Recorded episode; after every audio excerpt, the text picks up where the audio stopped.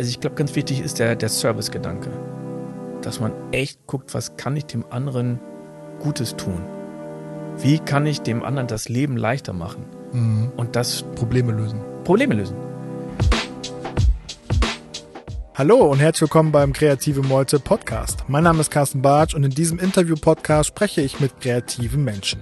Ich unterhalte mich unter anderem mit interessanten Persönlichkeiten aus den Bereichen Design, Illustration, Fotografie, Musik, Text und Film. Und nun zu meinem Gast. Tim Heinrich ist selbstständiger Sounddesigner, Komponist, Verleger, Dozent, YouTuber und Podcaster und baut gerade noch nebenbei ein neues Tonstudio. In unserem sehr ausführlichen Gespräch geht es um seinen Werdegang, sein Studium, seine Leidenschaft zur Filmmusik und wie er all seine Projekte unter einem Hut bekommt. Wir reden über seinen Prozess, wie man ein Orchester aufnimmt, warum Musik für eine Planetariumshow für ihn das Schönste ist und warum der Servicegedanke so wichtig ist. Ein bisschen erschreckend fand ich Tims privaten Musikgeschmack, aber mehr erfährst du in den nächsten ein, dreiviertel Stunden mit Tim Heinrich. Hallo Tim, schön, dass du da bist. Hallo Carsten, schön, dass ich bei euch jetzt zum ersten Mal in eurem Headquarter sein darf. Ja, genau. Das Designkloster Lichtspieler. Kreative Meute Headquarter. Ja, cool. Der letzte Stammtisch ist ja schon wieder zwei Jahre her. Aufgrund der bekannten Umstände ging das natürlich nicht. Ja, und du hast es ja, das fand ich sehr cool, hingekriegt, dass ein paar Mal das äh, virtuell gemacht wurde. Ich dachte mir auch, warum soll man es ausfahren lassen? Deswegen fand ich das super, dass du die Initiative ergriffen hast und das dann virtuell gemacht hast. Ja, das war auch ganz, ganz cool. Aber jetzt äh, letzter Zeit nicht mehr. Man ist auch irgendwann satt von Zoom und Co. Und ich freue mich echt Ja. wieder, das irgendwann wieder live zu machen. Und ich finde es auch geil, hier wieder mit Leuten zu quatschen. Und ähm, ich fange mal mit einer Einstiegsfrage an. Welches Musik Musikstück hast du zuletzt bewusst gehört?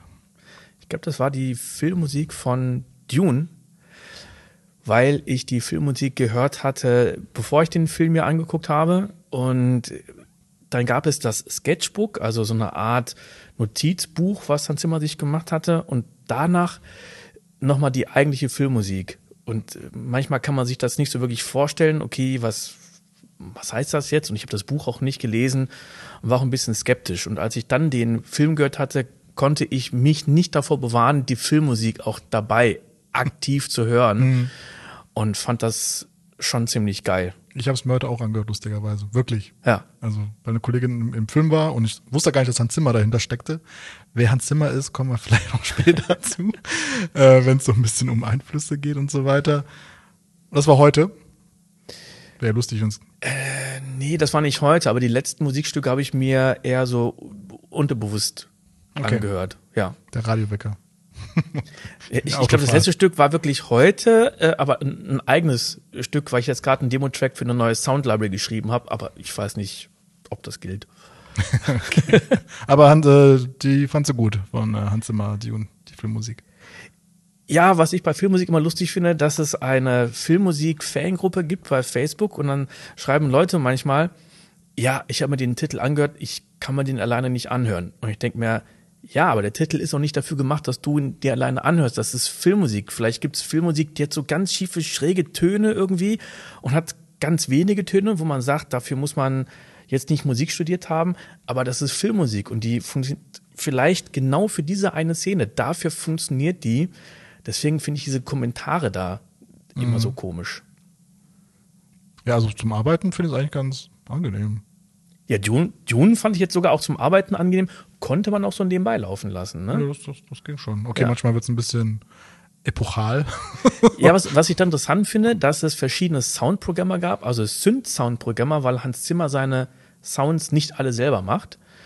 Und äh, einer der Leute oder zwei kommen aus Deutschland und arbeiten von, von hier. Und ich habe keine Ahnung, wie Okay. genau die Arbeit aussieht, aber das finde ich Interessant. interessant, aus welchen Ecken das dann kommt. Jetzt trifft man schon komplett ab in die Materie. Ja, meine Schuld. Wir wollen doch noch äh, so ein paar grundlegende Sachen hier klären.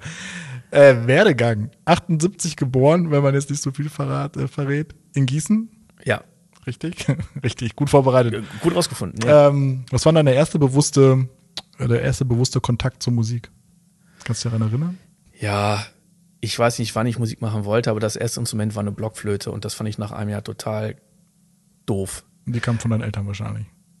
Ich glaube, ich, ich kannte zuerst nichts anderes oder sowas. Ich, ich glaube, irgendwie war das so, alle gehen irgendwo hin und spielen Blockflöte und mache ich das auch. Und ich bin zuerst hingegangen und irgendwann äh, habe ich mich so mit der Lehrerin gestritten, dass meine Eltern aber gesagt haben, okay, du bist gerade abgemeldet worden von der Lehrerin, gibt es was anderes, was du spielen möchtest? Und dann habe ich angefangen mit Klavier, weil ich gesagt habe, ich, ich möchte Klavier spielen, ich möchte Harmonien spielen können. Mhm. Blockflöte, aber Harmonien ein bisschen schwierig. Ja. Und ich, ich weiß es gar nicht. Also Musik war immer da. Okay. Da war es wahrscheinlich unter 10 mit der Blockflöte, oder? Ja, Blockflöte war mit 6 und mit 7 war das Klavier. Okay. Ja. Und dann ging es irgendwann in eine äh, Teenie-Band oder so? Du meinst mit einem Klavier? Weiß nicht. dann Keyboard vielleicht eher äh, später? Äh, nee, Klavier wollte ich erstmal nur komponieren. Und da habe ich noch, glaube ich, gar nichts bewusst gehört. Popsongs. Ich habe für mich immer gedacht, das geht in die Pop-Richtung. Mhm. Was ich lustigerweise nie gemacht habe. Jedenfalls nie so, dass ja. ich gesagt habe, ich, ich schreibe Songs. Und dann hatte ich mal die Filmmusik gehört von Die unendliche Geschichte. Mhm von Klaus Doldinger. Also nicht jetzt vom dem zweiten Teil und diese Never Ending Story. Hat ja auch so ein kleines Remake erfahren, ne? Jetzt, ja, äh. ich weiß, es gibt Leute, die, die lieben diesen Song und ich finde den Song und die ganze Filmmusik total schrecklich und den ganzen Film oder den ersten Teil fand ich Hammer und ich weiß, als ich zum ersten Mal die Musik gehört habe auf CD, ich habe da Gänsehaut bekommen. Okay. Das war der Hammer. Äh, was war dann dein zweites Instrument? Bratsche. Okay, hat jetzt irgendwie äh, Keyboard oder sowas gedacht. Äh, ja, also der, der Unterschied, also ich finde schon mal gut, dass du sagst, Keyboard nach Klavier war. Viele ja denken, wer Klavier spielen kann, kann Keyboard spielen. Mhm. Da musste ich auch feststellen, das ist überhaupt nicht so. Okay. Das Einzige, was da gleich ist, das ist die Tastatur, schwarze und weiße Tasten. Das ist es aber auch gewesen. Man hat zum Beispiel ganz andere Ausdrucksmöglichkeiten bei, bei einem Keyboard. Also um Klang lebendig zu gestalten, muss man vielleicht auch noch viel mehr Drehregler benutzen. Das, was man jetzt zum Beispiel bei einer Geige macht mit einem Vibrato oder mhm. dass ich den Bogen fester draufdrücke oder dass ich ein, ein Tremolo mache. Ähm, das geht irgendwie auch ausdrucksmäßig beim Keyboard, nur anders. Und dann gibt's noch Imitativspiel, was man lernen muss. Also wenn ich jetzt versuche, ein Instrument zu imitieren, Blechbläser oder eine Gitarre. Wenn ich das nicht beherrsche und nicht weiß, wie spielt denn eine Gitarre, so ein bisschen, dann sagt man, ja, also du hast zwar den Klang Gitarre angewählt, aber es klingt immer noch wie ein Keyboard. Ja. Und deswegen, das habe ich mir teilweise selber beigebracht während des Studiums. Aber die Bratsche, weiß ja, vielleicht wissen einige nicht, was es ist, das ist sowas wie eine größere Geige, mhm. kam nur, weil ich mal gefragt wurde, im Orchester zu spielen mit der Pauke. Und ich fand davor Orchestermusik total langweilig. Und auf einmal steht man als Schüler im Orchester und steht innerhalb dieses Klangkörpers. Das war für mich der Wahnsinn. Auf einmal war diese langweilige Musik so endgeil. Aber danach, für das nächste Stück oder äh, für das nächste Jahr, da hatten sie jemanden, der Perkussion studiert und brauchten mich nicht. Also wollte ich unbedingt in das Orchester rein. Mhm. Und da wurde mir gesagt, alles klar, pass auf, spiel Bratsche. Okay, krass weil äh, es nicht so viele Leute gibt, die Bratsche spielen. Geige gibt es unheimlich viele und wir haben im Orchester erste Geige, zweite Geige und äh, nach der zweiten Geige die Bratsche. Wie alt warst du da? Äh, 14, glaube ich. Und das Coole ist, dadurch, dass es nicht so viele Bratschenspieler gibt, ist man gefragter. Und man muss es auch nicht so geil können, weil meistens die Stimme für die Bratsche die leichte ist. Also mhm, erste Geige super schwierig, zweite Geige mittel, und die Bratsche achtet man nicht so drauf. Kann ein bisschen entspannen. Also ich war nicht im Orchester, weil ich gut war, sondern weil ich Was? einer der wenigen war. Okay. Spielst du heute noch Bratsche?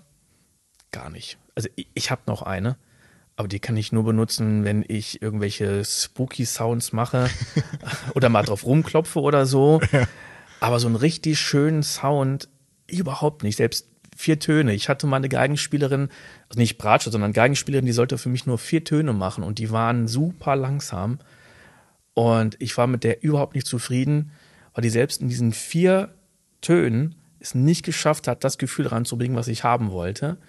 Und nachher hatte ich dann jemand anderen genommen. Ich weiß nicht, wer es war, aber diese Person, die hat mich umgekehrt mit diesen vier Gefühlen umgehauen. Ich kann es leider überhaupt nicht mehr, aber es konnte mir jetzt helfen, dass ich weiß, wie dieser Apparat funktioniert und wie man dann äh, die, die Stimmen für ein Orchester setzt. Okay, ja, interessant. Also Schulband warst du nie, du warst nur im Orchester. Nee, doch Bands auch. Das, ich, ich war in einer Big Band, habe da Klavier gespielt und war in verschiedenen Bands äh, und äh, war in Coverbands und, und bin ich immer noch. Ja, aber es, es waren halt Schulbands, die jetzt nicht so der Rede mehr wert sind. Den großen Impact hatten. Ja. Ähm, wann, wie alt warst du, als du wusstest, dass du Richtung Komposition und Sounddesign äh, gehen wirst? Ich wusste es ehrlich gesagt nie. Ich habe es immer gehofft. Aber ich hatte gleichzeitig zwei Ängste. Die erste Angst, dass ich nicht davon leben kann. Hm. Und die zweite Angst war, dass ich es irgendwann nicht mehr geil finde. Dass man irgendwann so sich denkt, super, jetzt machst du ja den ganzen Tag Musik seit Jahren, Jahrzehnten. Das ist doch irgendwie langweilig. Davor, glaube ich, hatte ich fast noch mehr Angst. Also bist du eher ein sicherheitsliebender Mensch oder warst ein sicherheitsliebender Mensch? Ja, jetzt, jetzt nicht mehr. Jetzt bin ich schon, schon ewig selbstständig. Aber Mutter Lehrerin, Vater war Psychologe. Also das war alles ziemlich safe. Ja. Ne? Und ähm, das hat sich dann doch geändert. Okay. Dann hast du Musikwissenschaften in Gießen studiert. Ja. Wann war das? 98 bis 99. Es war wirklich nur ein Jahr. Ich habe okay. ich habe wirklich nicht gewusst, was ich, was ich machen sollte. Also wie, wie kommst du überhaupt in die, in die Branche rein? Ne? Und, und wie lernst du was? Ich habe ja wirklich gedacht, ich lerne Popmusik. Mhm. Ich habe damals ein paar Songs geschrieben, aber weder vom Text noch von der Melodie noch von der Produktion war das annähernd so wie das, was man jetzt im Radio hören würde. Ja. Ich habe da auch irgendwie für mich gedacht, das ist nicht mein Ding. Und ich dachte, ich studiere das und dann kann ich's. Eigentlich die, auch. Die SAE, gab es die da schon? Die gab es relativ früh, oder? Die gab es da, die hatte ich noch nicht auf dem Schirm, aber die SAE hat eigentlich auch andere Schwerpunkte. Und Filmmusik, das war eigentlich noch ein bisschen weiter weg. Ich, ich hatte irgendwie nicht auf dem Schirm, dass man das studieren kann damals ging das ja auch schon. Ne? Jetzt bin ich 43. Damals, glaube ich, konnte man das auch schon. Aber ich glaube, jetzt ist es noch mehr en vogue. Ja, das kann sein. Und dann bist du äh, an die Hochschule Münster, Musikhochschule Münster und hast Keyboard und Musikproduktion studiert. Genau. Ich habe dann diesen Studiengang entdeckt und ich war auch in Gießen bei dem Musikstudiengang Musik, äh, bei dem Studiengang Musikwissenschaften überhaupt nicht glücklich. Das war so praxisfern, wie man sich echt Musikwissenschaften okay vorstellt. Sehr theoretisch. Ja, theoretisch und auch teilweise falsch. Also da, da gab es dann Sachen über, über Mischpult und wie Sense funktionieren und dann hatte irgendeiner die Sense erklärt, also wie ich jetzt Hall hinzufüge oder Echo und ähm, dann hatte einer irgendwie gesagt, wenn das und das ist, dann, dann höre ich das und das nicht mehr. Ich habe gesagt, nee, dann hört man gar nichts mehr. Also ich weiß nicht, aber es waren viele falsche Sachen, die ich damals schon wusste. Und noch schlimmer fand ich, als dann die Musik von Werbejingles untersucht werden sollte, Maggi und sowas. Mhm. Und dann hatte jemand die äh, vorne auf die Tafel projiziert mit dem Projektor und dann gab es die Analyse und ich habe mich dann irgendwann gemeldet und gesagt, ja, sorry, aber die Noten stimmen überhaupt nicht. und dann sagte der Dozent, ja, aber es ist doch egal. Ich habe gesagt, wie wollen wir denn jetzt eine Analyse machen auf völlig falschen Grundlagen? Und ich habe mir dann gedacht, so ein Jahr dieses Studium, ich wusste nicht, was ich da sonst machen sollte. Das war echt für den Poppes. Und dann hatte ich diesen Studiengang in Münster entdeckt, habe mich beworben und ich muss gestehen, ich habe mich überhaupt nicht darauf vorbereitet. Ich habe. Das ist eine öffentliche? Äh, ja, jetzt heißt es Universität Münster. Ich glaube, damals hieß es Musikhochschule mhm. oder die, die haben geswitcht. Und weil ich mich nicht vorbereitet habe, habe ich auch die, die Anmeldung nicht so ganz durchgelesen oder die Einladung. Und da stand irgendwie drauf Ups. Münster, Abteilung Detmold. Oder umgekehrt. Also bin ich nach Detmold gefahren und nicht nach Münster. Ist mir aber nicht aufgefallen, weil die auch Aufnahmeprüfungen hatten. Okay. Und dann, dann haben die gesagt, ja, alles klar, setzen Sie sich hin. Und irgendwann dachte ich, ich werde ja gar nicht aufgerufen. und dann habe ich das, glaube ich, rausgefunden, eine halbe Stunde, bevor ich drangekommen wäre. Ja, und dann habe ich in Münster angerufen. Die haben gesagt, ja, ist natürlich ein bisschen doof, aber dann komm mal. Und dann war ich der Letzte, der da die Aufnahmeprüfung hatte. Ich wäre eigentlich sonst fast der Erste gewesen. Und alle Profs, die bei der Prüfung dabei waren, die mussten extra wegen mir länger bleiben. Oh Gott. Das war natürlich ja, tausend Negativpunkte direkt. Tausend. Und ich war nachher der Einzige, der bestanden hatte, Okay. Was musste man machen? Äh, ich musste Klavier vorspielen, dann musste ich So richtig, wie man es kennt aus den Filmen. Ja, so richtig klassisch, ja. Also da gab es auch einen klassischen Professor, der das abgenommen hatte. Dann haben sie mir ein Stück vorgestellt. äh, Die, die Noten durfte ich mir dann ein paar Minuten angucken. Also nur gucken, nicht spielen. Und dann sollte ich spielen. Und es war nicht wichtig, dass ich das fehlerfrei spiele, sondern es war wichtig, dass ich verstehe, worum es geht Also Gefühl. äh, ja, dass ich zum Beispiel verstehe, ist das jetzt ein Swing, ist das jetzt ein Walzer, Mhm. sowas. Ich durfte auch faken ohne Ende, aber es sollte natürlich schon so ein bisschen die Grundsubstanz dessen widerspiegeln, was das dann war. Dann haben sie gesagt, äh, äh, such dir mal einen Sound aus und improvisier mal und geh mal so tierisch ab. und ich weiß nicht, was es sonst noch Geh war. mal so tierisch ab, das haben die wirklich gesagt. Ja, ja, Okay. ja, ja. Und dann sollten wir zusammenspielen. Jemand hat was vorgespielt und ich sollte es nachspielen und dann sollten wir irgendwie zusammenspielen ein Duo. Und der größte Schock war aber, als sie gesagt haben, alles klar, äh, du bist äh, zugelassen zum zweiten Teil der Prüfung, und der ist morgen. Ich habe mich überhaupt nicht darauf vorbereitet, dass ich da irgendwo übernachten muss. Ah, okay. Ich war total geschockt und äh, dann habe ich aber bei einem der zukünftigen Mitstudenten schlafen dürfen. Gruß an den Jens Barth. Und Grüße gehen raus.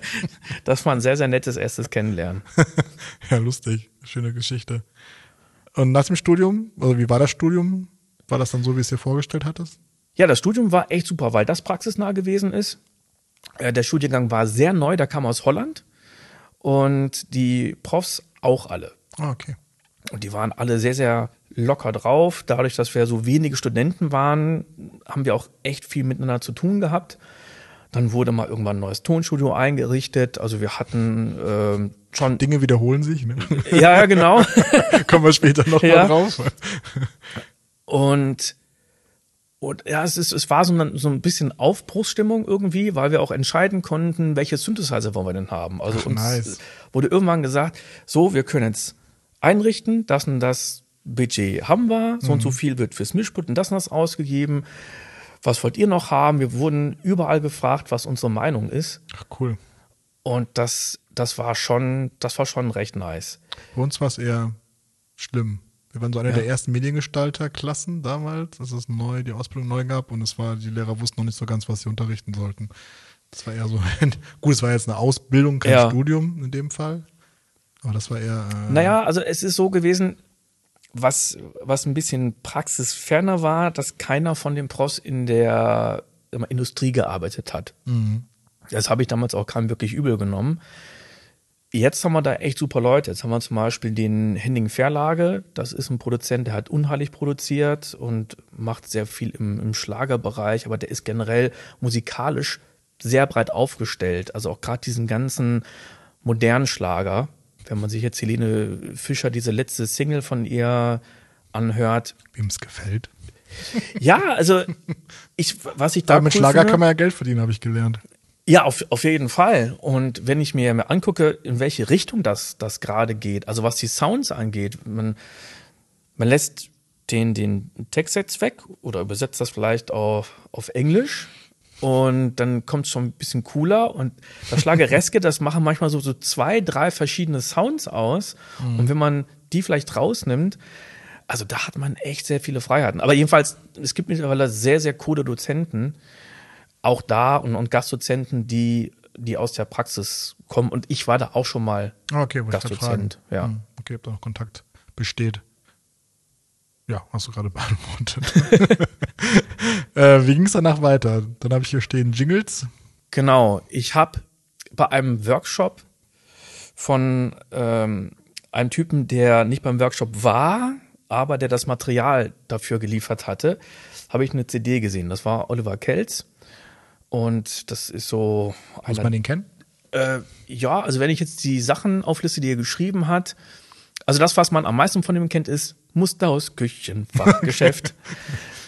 Oder Tomi. Danke für den Ohrwurm. Ja, er sagte auch, er wird dafür am meisten gehasst, aber es war extrem erfolgreich. Da hat er noch gemacht, Tomi, hier kommt der Genuss. Äh, Meisterpropper, Seremis, Karstadt, Persil. Macht man sich ja nicht so Gedanken, dass da wirklich jemand sitzt und das schreibt und komponiert. So denkt man ja gut.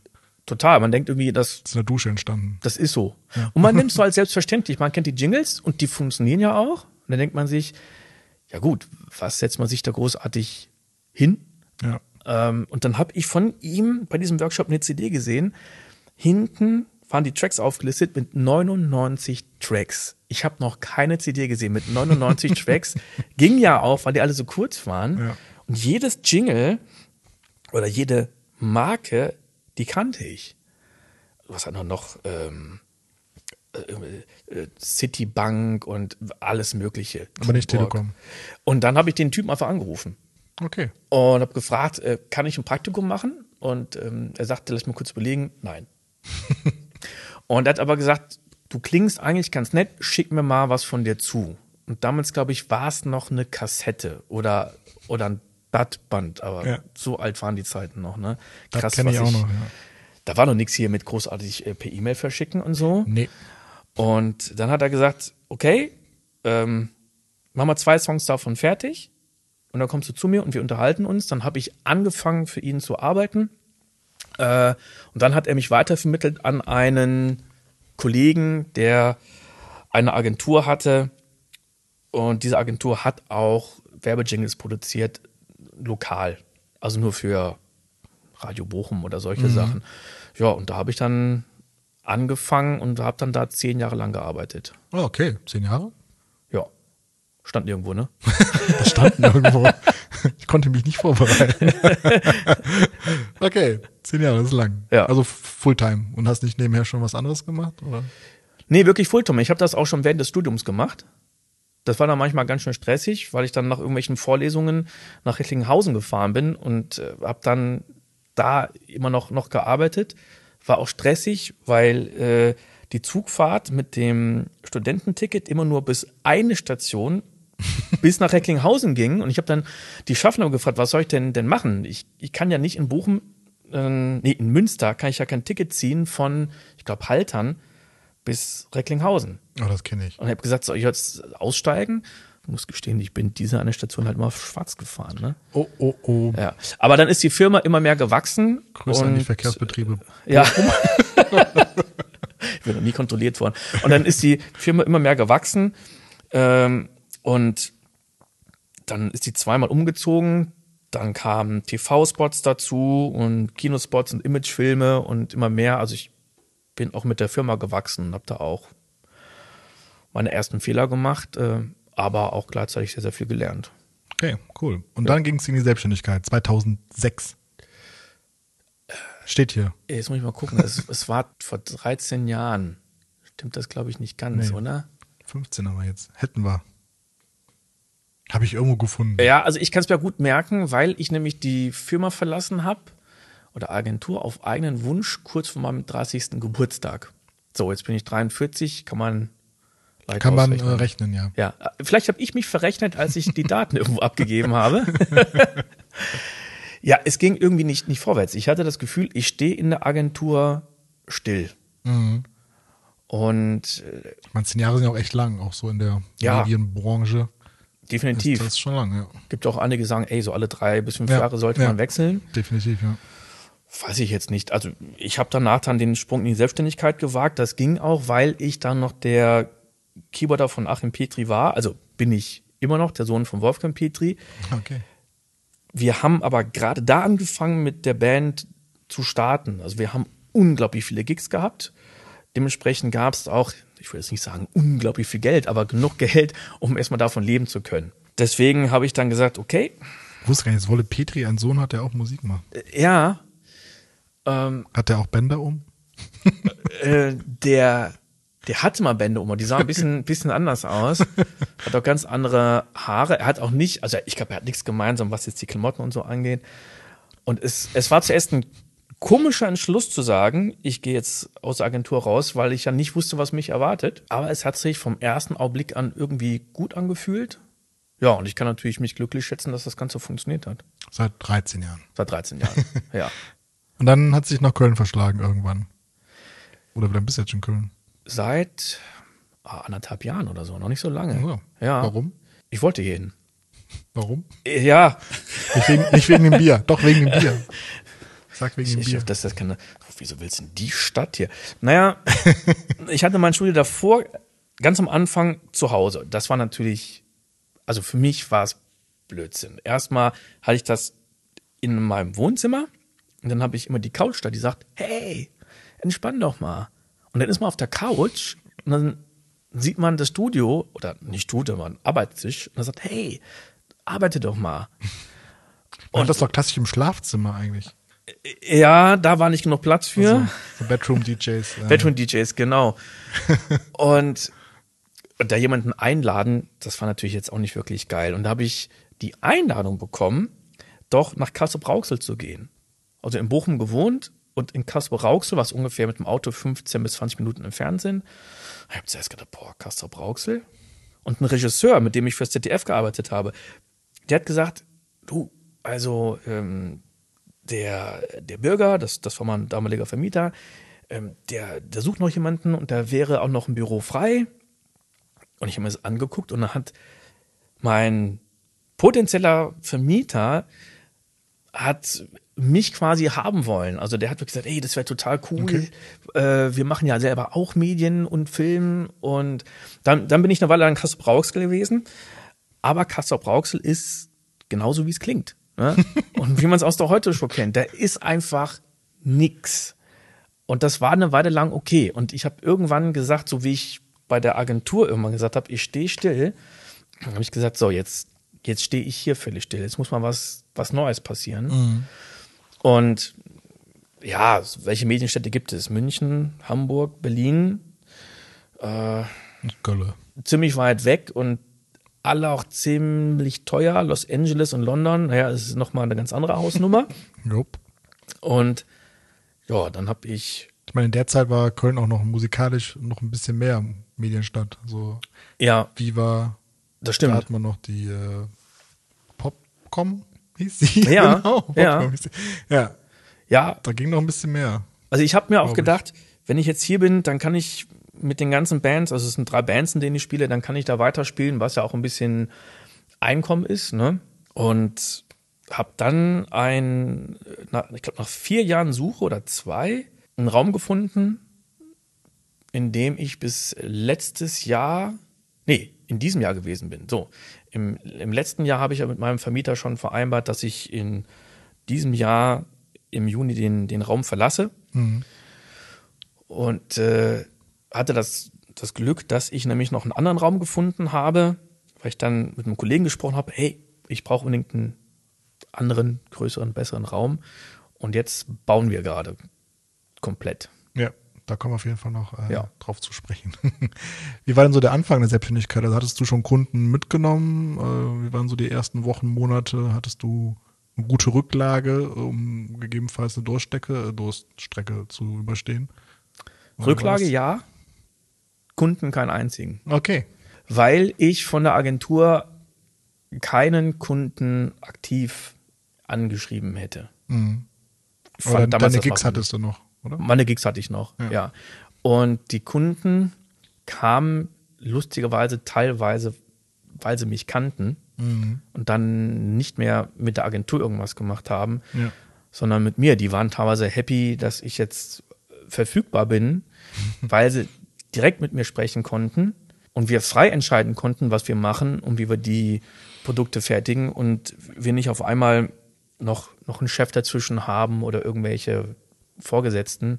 Und wahrscheinlich auch günstiger erstmal, oder? Oder hast du den Preis eins zu eins übernommen von der Äh, Agentur? lustigerweise war es nie günstiger. Okay. Ich fand, dass die Agentur teilweise zu günstig gewesen Das ist, ist interessant. wo ich dann manchmal dachte, ähm, warum macht ihr das? Ja. Das, das habe ich dann oft nicht verstanden. Und ich würde auch nicht sagen, dass ich da super teuer war, aber ich wusste ja, wie Klingt viel ich brauche zum, ja. wie viel ich brauche zum Leben und wie viel ich wert bin. Ne? Und klar verhandelt man immer, aber es hat ja dann nie jemand gesagt, boah, ey, bist du unverschämt oder so. Agentur war, also, okay, das hört man selten, weil Agentur ja eigentlich noch Mitarbeiter, Bürofläche und alles. ja, deswegen hat es mich auch gewundert. Ja. Ja, okay. Was hättest du denn gerne vorher gewusst, bevor du dich äh, selbstständig gemacht hattest? Ich glaube, was noch cool gewesen wäre, wie wichtig Netzwerken ist. Das kriegt ja irgendwann jeder selber so mit, ne? Deswegen sitzen wir heute hier. Ja, genau, genau, ja. Ich, ich glaube, dass, also wenn viele Leute immer sagen, das ist so passiert, so, ich bin irgendwie an die Jobs rangekommen, zufällig, ja, aber es passiert ja auch, weil die Leute einfach so ein doch Netzwerken und Networking machen, ohne dass ihnen klar ist, was sie da machen. Mhm. Und der eine kann es besser, und der andere kann es schlechter. Und wenn man das aktiv weiß und aktiv macht, dann kann man natürlich echt einiges reißen. Und das war mir nicht so ganz klar bewusst. Und ich glaube, das andere war äh, verhandeln. Okay. Wie verhandle ich richtig? Wie kann ich mich gut verkaufen? Dass äh, ich die andere Person auch wirklich überzeuge. Nicht, dass die nachher überredet wird, sondern dass sie sagt, ey, das ist ja völlig geil, was du machst. Klar, ja. brauche ich. Und äh, danke für die Summe, die du genannt hast, Tim, aber ich würde ja am liebsten das drei- bis vierfache zahlen, so geil und wertvoll wie das ist. Ja, ist ein guter Ansatz. Ja. ja. das wusste ich lange leider nicht. Okay. Und du bist ja auch an der SAE äh, Dozent und machst mhm. ja auch Kurse zu dem Thema, oder? Genau, ja. Und was sind so die Fragen der Studenten, die häufig auftreten? Oder was fragen die am meisten? also eine der häufigsten Fragen ist, wie bist du an die Jobs gekommen? Finde ich auch, auch gerechtfertigt. Ich, ich kann es immer wieder sagen, das Lustige ist, dass das relativ wenig bringt, weil die Essenz immer ist, Netzwerken, Netzwerken, Netzwerken. Und, ähm, wie bin ich an einen, zum Beispiel an einen Job gekommen, dass ich für ZDF für eine Doku äh, Filmmusik gemacht habe in der Achim Petri, Achim Petri Band. Da war ein Gitarrist, der wiederum den Regisseur kannte. Ja. Kölsche Klüngel auch, ne? Genau. Wir haben zusammen Musik geschrieben für eine, für eine Schilddrüsen-OP. What? Ja, also was völlig anderes. Ne? Man, man also hat, für die Doku, das ging um eine Schilddrüse. Äh, nee, das war noch was völlig anderes. Und das war irgendein Pharmakonzern, der wollte, dass eine Schilddrüsen-OP OP ein bisschen mal netter klingt. Man hatte immer diese ganzen O-Töne, ne? Und dann den Kameramann. Und dann haben wir so ganz ruhige Musik gemacht, dass man sich denkt, es war eklige Bilder, aber ich möchte das auch haben. Und dann kam der, der Regisseur und hat dann irgendwie ein halbes Jahr später gesagt, er braucht ganz andere Musik, für, also für eine ZDF-Doku. Und mhm. er hat gar nicht an mich gedacht. Und das ist so die Essenz, die ich da mal rausnehme. Ja, machen, machen. Also das ist eine der, der häufigsten Fragen von den Ständen. Wie bist du an die Jobs rangekommen? Und ich beantworte denen aber auch noch viele Fragen in dem Kurs, die die gar nicht stellen, weil sie gar nicht wissen, dass das wichtig ist. Was würdest du sagen, ist noch wichtig? Altersvorsorge. Hm. Total unsexy Thema. Ja. Und ich habe das noch nie mitgekriegt, dass man so mit Jungs zusammensitzt am, am Stammtisch oder so abends ne, beim, ich hätte fast gesagt, lecker Bier. Ich muss ja sagen, lecker Kölsch. Kölsch, also man sitzt da beim lecker Kölsch. Und dann redet man zuerst über Fußball und dann sagt man, sag mal, ey Kalle, was machst du denn hier mit Altersvorsorge? Äh, warte. Nie. Ja, auch Thema Geld. Ich meine, das, äh, ja man redet nicht über Kohle, die man verdient. In, ja, Schweden, genau. in Schweden ist das normal. So, da sind auch die ja. ganzen Gehälter irgendwie offengelegt. Finde ich auch gut. Ja. Aber hier ist es immer so, äh, man, es ändert sich gerade so ein bisschen, also zumindest so ein bisschen in dieser Podcast-Community, da gibt es ja so ein paar Beispiele. Also auch für Frauen, das Moneypenny und so weiter. Also du meinst jetzt Leute, die mit Podcasten ausschließlich ihr Geld verdienen? Nee, die darüber aufklären. So Leute, ey, ah. denkt man Euro Kohle ja. so und äh, ETFs und bla und blub und Altersvorsorge ja. und das ganze Thema. Weil es immer so, ja, Geld redet man nicht drüber in Deutschland. So, man zeigt es, wenn man ja. den Mercedes in der äh, Einfahrt stehen hat, aber drüber reden? Ja, deswegen mache ich auch diesen Kurs. Unter anderem, weil ich dann auch bei einigen Projekten mal sage, okay, hier sage ich euch, was ich da verdient habe. Hier war es ja schon nicht wenig, aber ich wusste es im Vorfeld. Und hier habe ich dann erstaunlich äh, viel verdient. Wusste ich auch im Vorfeld. Aber dass die schon mal ein paar konkrete Zahlen dann haben. Ne? Ja. Und wir rechnen zum Beispiel auch Stunden- und Tagessätze aus und, und warum man dann so viel nimmt oder ja, cool. nehmen kann. Ja. Können wir gleich noch ein bisschen drüber schnacken. Mhm. Ähm, was braucht man deiner Meinung nach, um selbstständig arbeiten zu können? Oder was braucht man, um so welche, welches Mindset muss man haben? Boah, jetzt, jetzt holst du aber die große Keule raus. ähm, ja, also ich glaube, ganz wichtig ist der, der Service-Gedanke.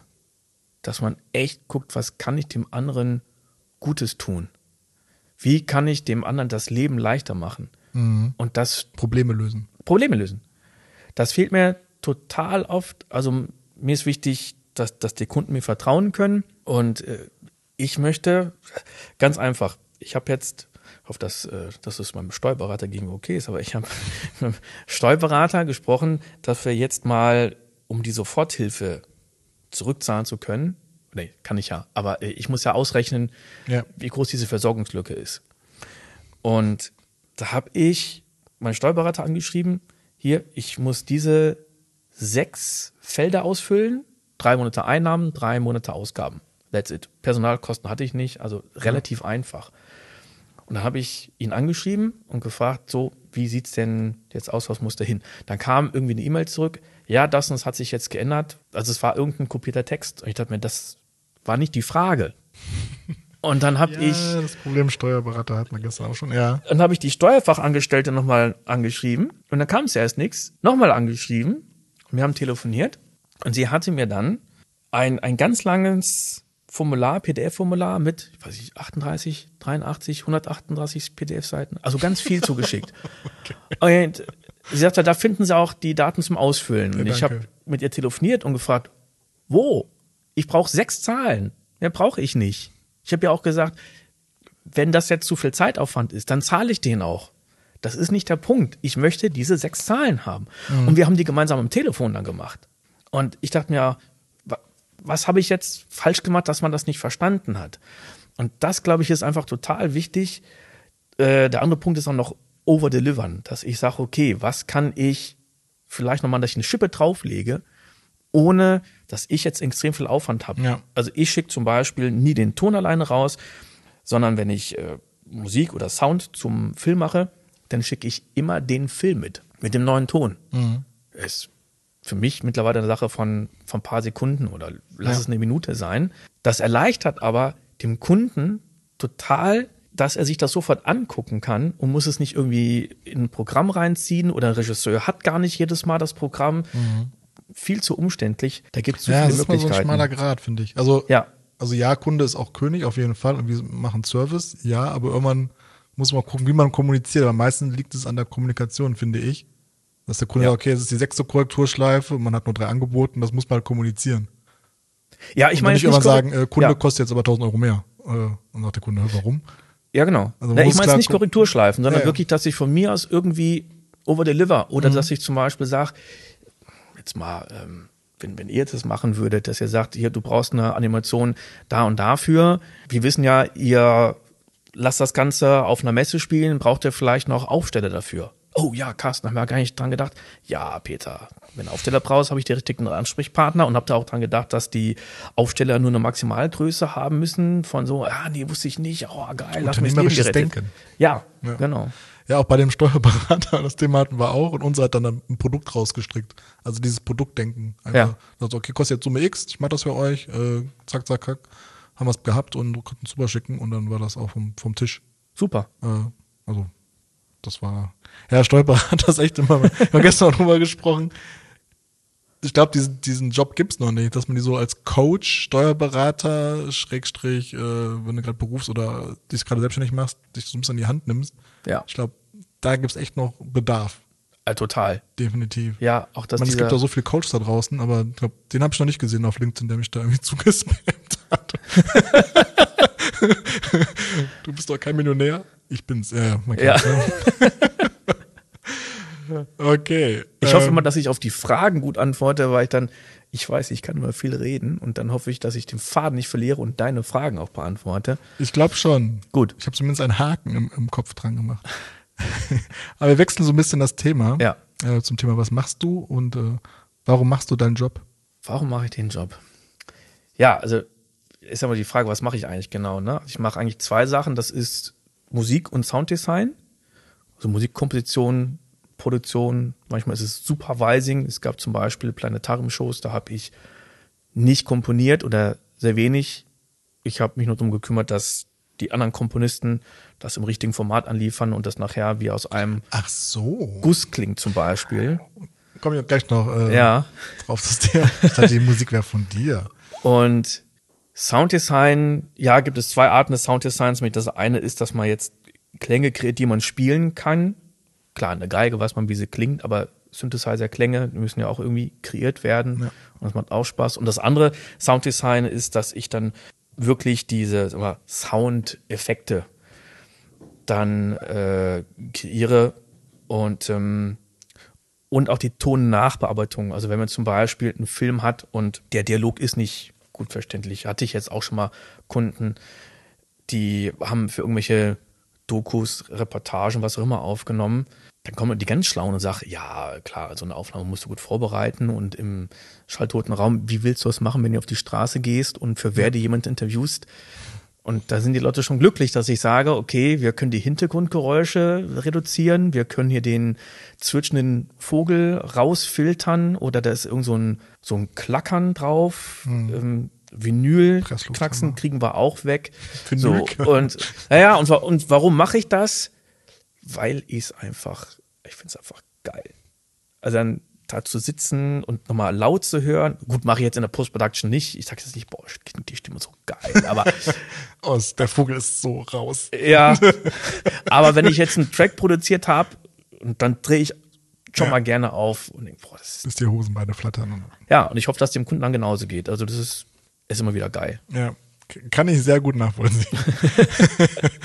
äh, ist dein Job wichtig? Ich würde sagen, er ist nicht systemrelevant.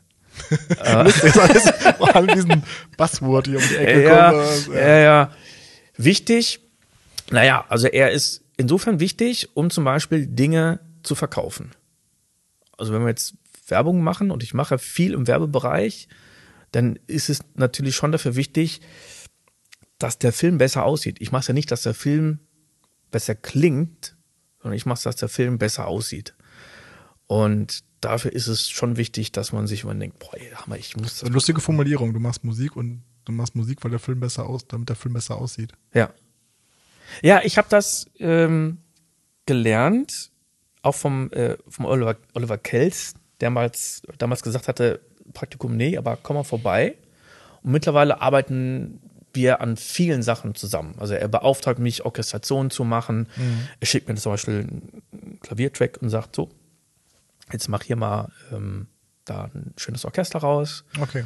Wir schreiben auch zusammen Filmmusik. Also nochmal für die Laien unter ja. uns, äh, was heißt das konkret? Also er spielt eine Melodie und dann weißt du der Melodie die Instrumente des digitalen Orchesters zu, oder? Im Prinzip ja. Also wir haben eine Melodie und da muss ich gucken, okay, von, von welchen Instrumenten wird jetzt die Hauptmelodie gespielt, aber dann gibt es ja noch eine Begleitung. Und wie soll das Orchester klingen? Soll es jetzt moderner klingen? Soll es jetzt nach Barockzeit klingen? Soll es jetzt nach Mozart klingen? Nach John Williams? Mhm. Und das, das war da mein, mein Job. Und jetzt weiß ich die Frage nicht mehr. Was Orchestrierung? Orchestrierung. Also Orchestrierung. Orchestrierung. Ja, also erstmal wird arrangiert, sodass man erstmal guckt, in welche Stilistik geht das Ganze. Und das Orchestrieren, das ist so eine, so eine Mischung, dass man wirklich guckt, welche Instrumente spielen das. Und das Orchestrieren geht eigentlich noch weiter, wenn man jetzt live ein Orchester aufnehmen würde, was ich auch manchmal tue. Okay, cool. Dann ist es noch gut, dass man einen Orchestrator dazu hat, der sich das Ganze nochmal genau anguckt und schaut, können die Instrumente das wirklich so spielen und der vor allen Dingen die Noten so aufschreibt, dass das Orchester das vom Blatt spielen kann. Time is money.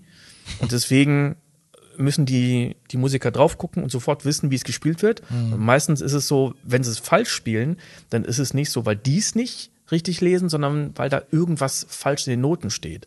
Okay. Dann steht da auf einmal, die sollen bum, bum, bum spielen, aber ich möchte eigentlich bum, bum, bum haben. Das sind meistens die Fehler dann von demjenigen, der die Noten geschrieben hat. Interessant. An was hast du denn zuletzt gearbeitet? Äh, zuletzt habe ich an einer Holographie-Show gearbeitet. Holographie-Show? Ja. Das ist ein Zoo in Frankreich. Zoo Damneville. Jetzt wäre die Frage, wie bist du daran gekommen? Ja. das der Franzose deines Vertrauens, äh, das ist ein Schwiegervater. Ja, genau, genau. Ich habe irgendwie ein Baguette gekauft, um mit Klischees zu arbeiten. Äh, mein ehemaliger Vermieter in, in Castro Brauxel. Fußballtrainer.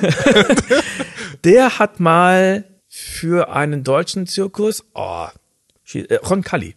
Ja. Da haben die, da wo sonst diese, äh, diese Gitter sind, die, äh, um die Manege drumherum, mhm. da haben die eine Leinwand gespannt, so im, im Kreis.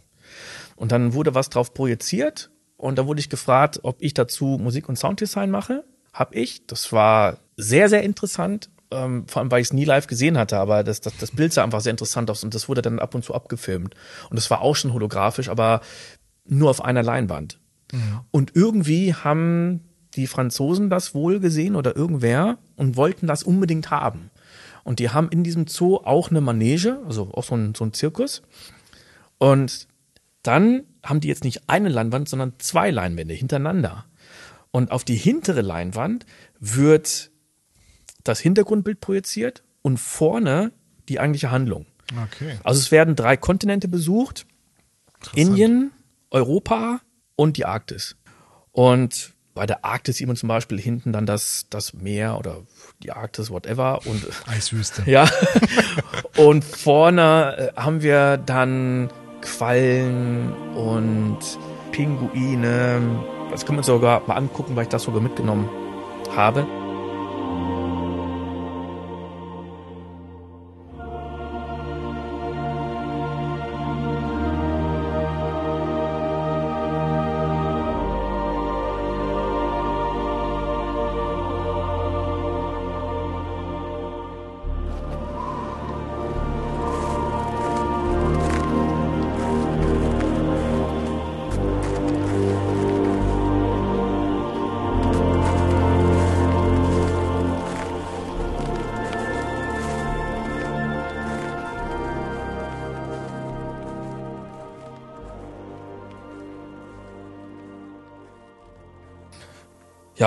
Und das haben wir zuerst auf Deutsch und Französisch aufgenommen. Da war noch nicht so viel und jetzt hatte ich letztens dann nochmal eine französische Sprachaufnahme, dass viel mehr in der Show erzählt wird. Mhm. Für mich immer spannend, weil ich kein Französisch kann. Aber ich konnte auch Spanisch und Italienisch mischen, ohne dass ich es je verstanden habe. Es muss nur gut das hatten wir auch schon. vorbereitet Kirgisisch, äh, und so. haben wir auch schon Erklärvideos gemacht. Ja, ja. Es geht irgendwie ja. mit genauen Timings und äh, genau guten Text und, und, und man versteht es irgendwann dann doch, obwohl die Sprache einem so fremd ist. Genau. Ja, aber das war das letzte Projekt. Das war auch sehr, sehr spannend und sehr schön, ähm, weil ich auch Musiker aus verschiedenen Ländern aufgenommen habe. Ich habe wirklich Musiker aus Indien aufgenommen, einen Flötenspieler äh, aus, aus Wien, glaube ich. Ja. Äh, das geht dann online, oder? Das geht alles online, ja. ja. ja. Okay. Was braucht man für deinen Job? Oder um so ein paar Klammern aufzumachen, muss man Noten lesen können, muss man Klavier spielen können, muss man Musik studiert haben? Gar nichts davon. Nee, also ich kenne Leute, die haben nie Klavier studiert und die können super tolle Musik machen, weil die irgendwie ein Gefühl dafür haben. Ich weiß noch, dass ich bei einem Komponisten mal gesagt habe, ey geil, da gehst du ja in die lyrische Skala. Und er ist mir, ich habe keine Ahnung, was ich da gemacht habe, das klingt einfach geil. Der kannte die Theorie nicht und hat es trotzdem gemacht. Ne? Mhm. Ähm, Hat Hans Zimmer Musik studiert? nee, ich auch nicht. Also es, es schadet nicht, ne? weil ich damit teilweise einfach schneller an mein, an mein Ziel komme. Vielleicht nicht immer, aber wenn ich das jetzt mit einem Architekten irgendwie vergleiche, wenn ein Architekt ein Haus baut, dann wäre es schon gut, wenn er so ein bisschen weiß, was er da tut und nicht sagt, ja, guck mal, das Haus sieht total geil aus und nach zwei Tagen fällt es zusammen. Mhm. Ähm, also vielleicht ein Laptop, um, um die Sachen irgendwie aufzunehmen. Und ja, da ja. kommt natürlich auf an, was, was macht man, was macht man jetzt? Also es gibt ja Künstler, die, die haben noch nicht mal einen Laptop und die machen so völlig abgefahrene Sachen.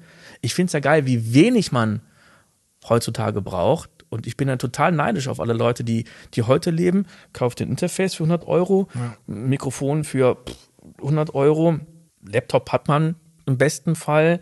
Und die Programme, die gibt es auch schon für wenig Geld oder sogar für gar kein Geld. Und ich rede von den legalen Programmen. Und selbst damit kann man schon so viele Sachen machen. Äh, da gibt es eine schöne kleine YouTube-Serie von äh, Stimming, äh, elektronischer mhm. Produzent. Der ja. macht dann für, kauft sich einen gebrauchten äh, Rechner und äh, äh, Ableton in der Standardversion und macht damit halt und freie Plugins und freie Synthes und macht damit halt Mucke, die eigentlich so klingt wie seine ja. Mucke mit Equipment, was ja, das äh, 30 war. Kenn ich, also der hat, einen, der hat echt einen geilen Kanal. Ich glaube, was ganz wichtig ist, sich mit den Dingen zu beschäftigen und Dinge auszuprobieren. Also ich sehe das immer mehr, wenn Leute sich YouTube-Videos angucken, was auch völlig okay ist, und dann kommen da Fragen zu, was auch okay ist, dann denke ich manchmal, erstens, wieso googelst du das nicht? Du würdest wahrscheinlich schneller zum Ergebnis kommen. Und zweitens, du liest da überhaupt nicht das Handbuch. Also Wer liest denn noch Handbuch? Ja, ne, total unsexy. Ich, ich mache das zum Beispiel. Nicht, nicht jetzt von, von allen Sachen meistens. Ich bin ja schon so weit in der Materie, dass ich denke, okay, den Synthi kann ich bedienen und dann brauche ich das Shampoo nur so für ein paar Dinge. Mhm. Oder dass man sich hinsetzt und einfach mal selber ausprobiert. Und dann, dann findet man auf einmal Funktionen, wo man sagt, ey, geil, ich wusste ja gar nicht, dass es, dass es die gibt und die habe ich überhaupt nicht gesucht oder jetzt kombiniere ich das oder man einfach mal sagt, ich, ich lade mal diesen Effekt hier rein. Ne? Keine Ahnung, was der macht. Ich frage auch gar nicht. Ich, ich drehe ich dreh einfach an den, an den Reglern rum. Ja. So wie beim Kompressor zum Beispiel. Da gibt es Leute, die haben sich nie ein Tutorial angeguckt, wie ein Kompressor funktioniert, aber dadurch, dass sie das ausprobiert haben. Man macht es am Ende eh mit dem Ohr. Ja, ist ja auch total bescheuert, auf welche Zahlen zu achten und dann die gerade Zahl äh, reinzudrehen, obwohl es eigentlich gar keinen Sinn macht. Genau. Dass die Threshold auf 4.0 ist oder so. Und ich glaube, das ist das Wichtigste, Dinge auszuprobieren und, und das, das braucht vielleicht manchmal stundenlang, so irgendwas zu kapieren, weil man irgendwie vielleicht da oben einen Schalter umlegen musste und man hat es aber auf einmal verinnerlicht. Und ich glaube, das macht auch ja. unglaublich viel aus. Du hast gerade schon so ein bisschen beantwortet, also was brauche ich, um Sounddesign lernen zu wollen? Also Laptop und. Ja, die Frage ist jetzt, wie definiert man Sounddesign? Ne? Also geht es jetzt um Synthi-Klänge oder geht es darum, Soundeffekte für, ich sag mal, den nächsten Avengers-Film zu machen? Zum Beispiel? Ja. Also, erstmal ist ganz wichtig, dass, dass man einigermaßen ein Konzept hat also was will ich mit dem Sounddesign ausdrücken? Mhm. Es, kann, es kann ja zum Beispiel sein, dass ich. Aber ist das nicht sehr unterschiedlich in so einem Film? Also mal ist es Action und dann wieder emotional und. Äh, definitiv. Ja, ja. Also es, es kann sein, dass ich bei einer Szene echt überlegen muss, wie, wie kann ich diesen Sound ähm, erzeugen. Da gibt es einige, oder, oder warum nehme ich die und die Quelle dafür? Also zum Beispiel fand ich sehr interessant, der Film, äh, Monster AG. Hast du den gesehen? Na klar, ist schon lange her, aber ja. Ja, und da zum Beispiel erschrecken die Monster ja die Kinder, weil dieses Schreien die Energie ist, also quasi der Strom für ja. die. Und wenn man Autos hört in einem Film, dann ist dem vorbeifahrenden Auto noch leicht ein Kinderschreien beigemischt. Okay. Weil das ja die Energie davon ist. Oh, jetzt gucken wir alle mal Monster AG. Ja, und das, das finde ich so geil, weil Krass, okay. Ja, das, äh wahrscheinlich keiner, der den Film sieht oder hört, das mitkriegt, aber das funktioniert subtil. Ich hatte damals die DVD und da gab es so einen extra Kurzfilm, wo einer der beiden Charaktere, ich habe den Namen vergessen, ein neues Auto hat ja. und das man auch nochmal so abgefahrene Geräusche. Ja. Ah, interessant. Ist mir damals aber nicht aufgefallen. Nee, das fällt auch, das, das fällt manchmal auch gar nicht so, so direkt auf, ne? Und ähm, wenn man. Schön, dass jetzt zwei erwachsene Männer über Monster agieren. also das, die simpelste Möglichkeit ist, nimm einen Sound und lass den im anderen Kontext äh, ablaufen. Nimm jetzt irgendeinen Motor oder irgendein Spielzeug und nimm jetzt einen, einen Formel-1-Wagen und, und leg das drunter. Oder was oft gemacht wird, ist Sweetening. Sweetening, das heißt, man nimmt sich ein Tiergeräusch und legt das unten drunter. Das wird ganz oft gemacht bei solchen Formel-1-Rennwagen, legt man nochmal Löwen unten drunter. Mhm. Oder unter Feuer zum Beispiel. Star Wars TIE Fighter, ist das nicht auch irgendwie Dinosaurier, Löwe? Dinosaurier, genau, genau, bei denen zwar sogar nicht nur, richtig, und bei denen zwar sogar nicht nur Sweetening, der TIE Fighter ist ein Elefant. Ich weiß nicht, ja. Ja, ja. Du weißt es. Äh, bei einigen ist das wirklich so gemacht worden. Also es gibt verschiedene Techniken, es gibt äh, Layering, dass ich verschiedene Sounds layere, dass ich sie rückwärts mache, Pitch Shifting und so weiter. Ich glaube, Jurassic Park war auch irgendwie Löwe und Bär und keine Ahnung was übereinander ja, oder so. Ja. Delfine wurden da zusammengemischt, da gibt es auch saugeile Dokumentationen darüber. Wahlschreie, Wahlross und, und, und. Wie lernt man's? Ja, also solche Dokumentationen können total inspirierend sein. Es gibt irgendwelche Kurse. Das ist ja eigentlich das Geile. Es gibt so viel kostenlosen Content ja. da draußen. Aber auch zu viel. Also ja. mich hemmt es dann auch zu machen. Zu viel das zu machen. Ich glaube, was dann für einige Leute doch wichtig ist, dass sie einen Coach haben, der erstens die Fragen beantwortet, die die Leute haben. Das ja. ist ja das, was man manchmal vermisst. Eine Antwort auf eine konkrete Frage, die ich jetzt habe, dass ich mhm. mir die nicht zusammensuchen muss. Und das andere, dass dieser Coach dann sagt, okay, du hast das noch das Equipment, dann zeige ich dir auf deinem Equipment, wie du damit jetzt schon völlig abgefahrene, geile okay. Ergebnisse machen kannst. Ja. Also Reduktion ist ja auch mega wichtig. Also wenn ich ja. ich Ableton aufmache äh, in der Pro Edition, ist man einfach überfordert, welchen sind die nehme ich jetzt, dann hat man noch ein paar Plugins und keine Ahnung was. Manchmal denke ich mir, okay, irgendwie wieder so eine okay, jetzt wird's ein bisschen nerdy, eine 909, eine 808, eine 303. Ja. Enough. Total. Ja.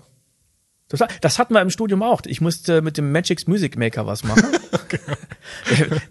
der war damals scheiße. Ich weiß nicht, wie er jetzt ist. Aber der war so eingeschränkt und damit dann zu arbeiten. Und äh, das habe ich bei einer Planetariumsproduktion auch gemacht, da ich gesagt habe, ich reduziere mich jetzt auf vier virtuelle Synthesizer. Und mit dem muss ich jetzt die nächsten Ja. zwei Tracks ungefähr 20 Minuten oder, oder, oder 10 schreiben. Hat super funktioniert. Und zack, hätte man wieder ein Konzept für eine Platte oder EP oder so. Ja, genau. Genau. Und ich 808, wurde jetzt 303. auch bei einem, bei einem meiner letzten YouTube-Videos, da wurde ich dann gefragt, äh, ich, ich habe da Sounddesign gezeigt, indem ich äh, Sache, äh, Sachen in ein Echo schicke und dieses Echo in der Tonhöhe variiere.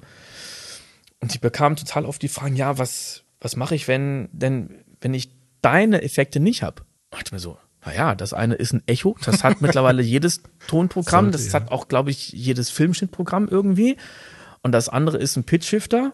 Und wenn du jetzt mal einen nicht hast, dann, dann google doch einfach nach Pitch-Shifter oder find eine andere Lösung. Also ich bin gar nicht böse, ich bin ja dankbar für jede Frage. Ich wundere mich nur, weil ich denke, hey, ähm, es gibt genug andere Möglichkeiten. Und wenn du jetzt vielleicht nicht exakt dieselben Effekte hast, sondern andere, dann klingt es vielleicht sogar, sogar noch geiler.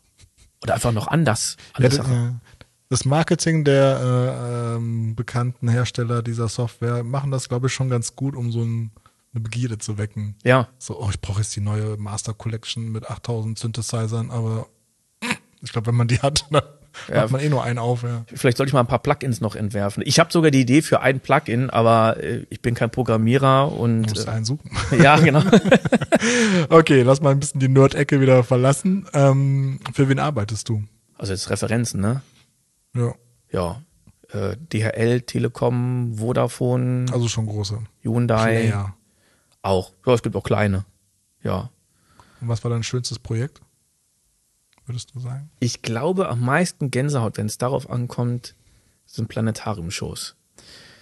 Die sind lang. Mehrzahl? Hast du schon mehrere gemacht? Ja. Okay.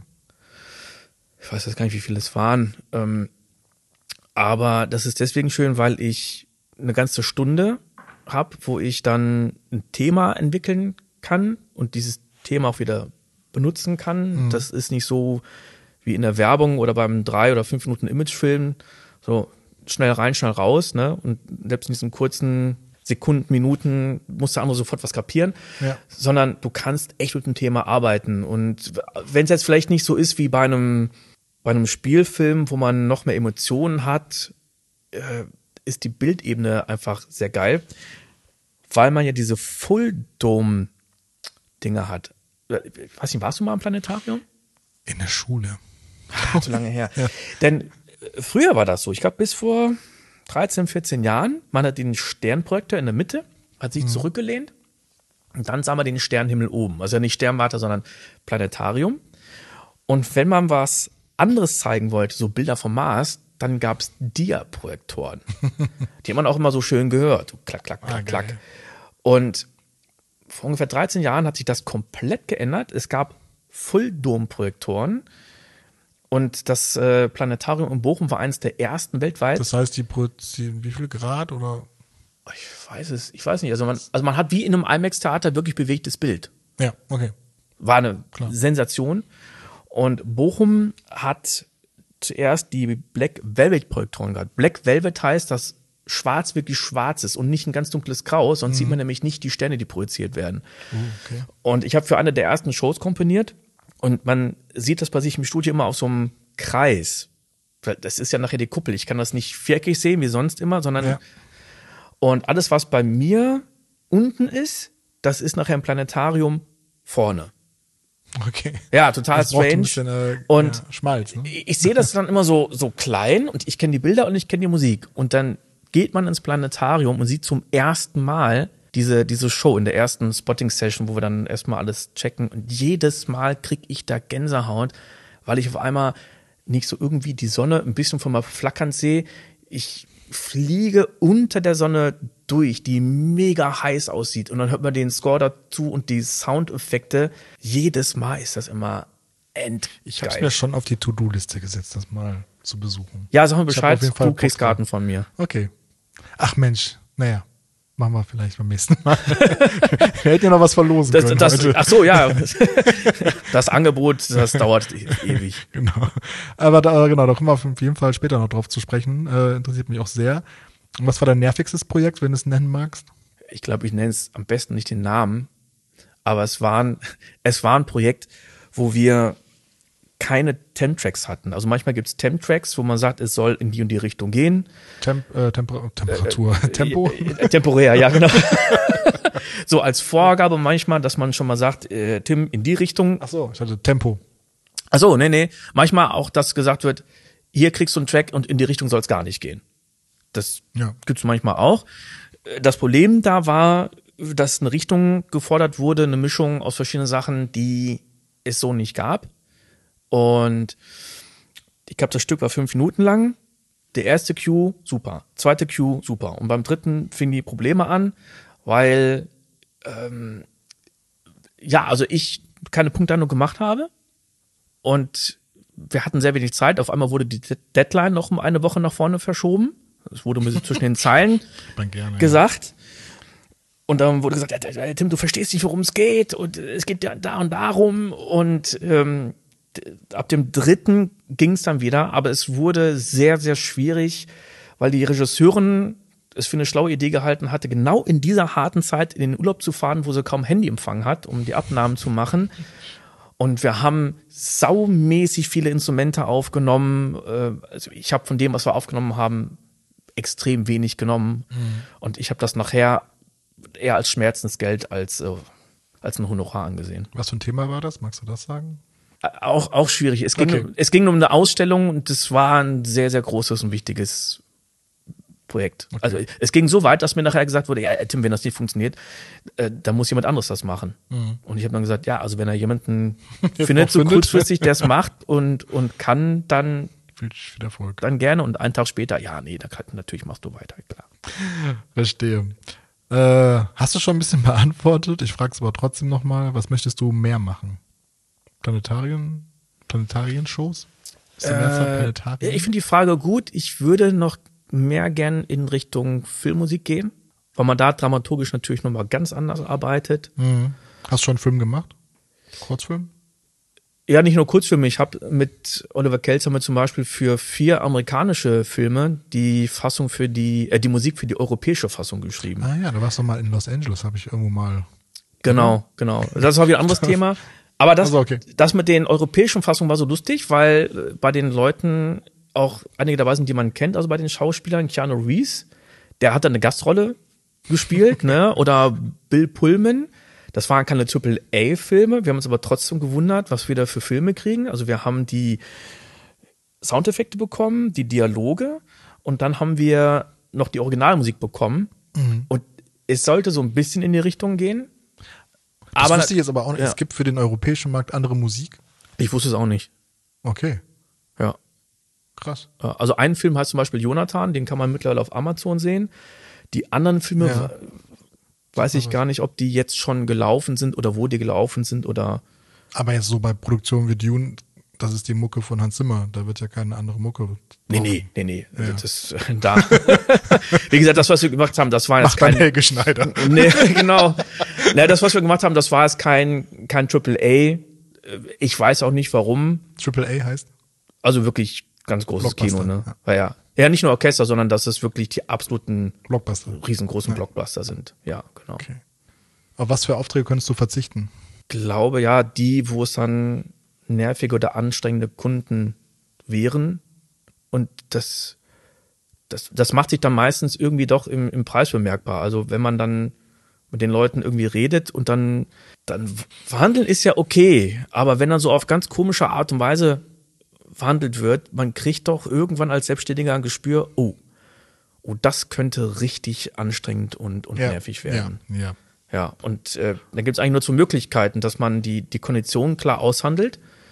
Äh, oder, oder drei Möglichkeiten. Ähm, zweite Möglichkeit, ich sag, nee, habe ich auch schon mal gemacht. Oder dritte Möglichkeit, dass ich einfach sage, okay, ich mache den Preis jetzt so teuer und so unverschämt, dass der Kunde entweder absagt oder wenn er dann zusagt, dann, dann habe ich halt das, das Schmerzensgeld Mhm. Und dann, dann ist es auch. Also du hörst auf dein Bauchgefühl und sagst Kunden ab, wenn du merkst, okay, das passt in der Kommunikation nicht so. Ja, wenn ich merke, dass, dass wir nicht zusammenarbeiten können, selbst ja. wenn ich nach Stunden bezahlt werde, ähm, dann kann es auch irgendwann so sein, dass ich sage, also das Geld ist mir jetzt echt egal, jetzt nervt es einfach nur noch. Ne? Okay. Aber ist zum Glück selten. Ähm, zahlen die verschiedenen Kunden mal mehr, mal weniger bei dir? Also wenn jetzt äh, ein großer Automobilhersteller kommt, zahlt er mehr als jetzt der kleine Verein um die Ecke? Ja, aber jetzt nicht, weil es ein großer Kunde ist, sondern da geht es um die Nutzungsrechte. Okay, ja. Also die jetzt äh, ausgeschlossen. Also zahlt er quasi fürs Grundprodukt schon mehr, weil er halt der große Automobilhersteller ist. Schwierig zu sagen. Ja, also es gibt zwei Sachen, die die Leute bezahlen. Das eine ist entweder Zeit oder Wert. Also ja. entweder ich lasse mich pro, pro Zeit genau. bezahlen. Genau. Ähm, oft ist es aber auch so, dass ich sage, nee, du zahlst hier einfach für den Wert, Wert des, Arbeit, des Produktes, ja. weil ich eine gewisse Verantwortung habe. Wenn ich eine TV-Mischung mache oder eine 5.1-Mischung, dann ist natürlich doch die Verantwortung hoch, weil ich wirklich die letzte Instanz bin.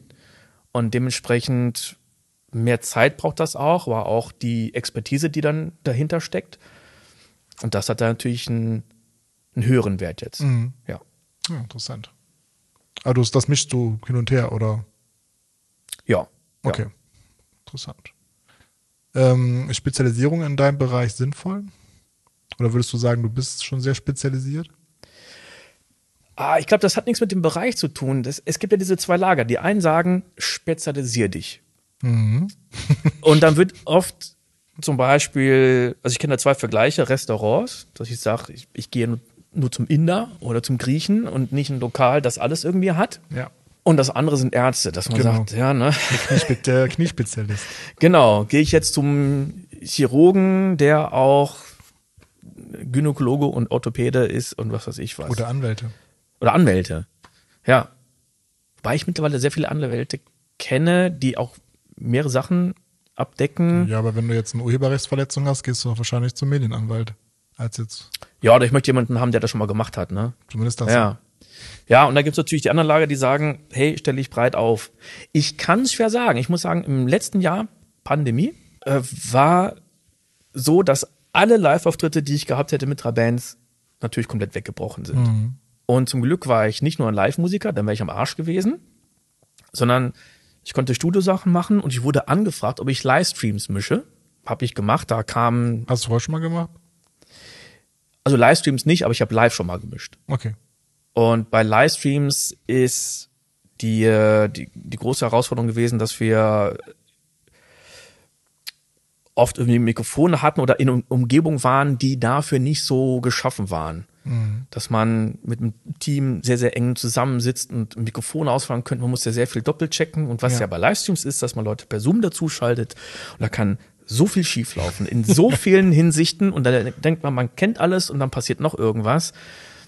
Und also man ist da schon auf Zack. Das ist was anderes als die Studioarbeit. Und da war es für mich total gut, dass ich eben breit aufgestellt bin. Ne? Und ich bekomme oft Anfragen für Dinge, die ich eigentlich nie angeboten habe. Also die ersten Post-Production-Sachen, das war dann lustigerweise für Opel. Da wurde ich vor Jahren mal gefragt, du Tim, äh, könntest du eigentlich mal hier ein paar Störgeräusche rausfiltern und den Ton schöner machen? Ich habe mir gesagt, ja klar, mache ich.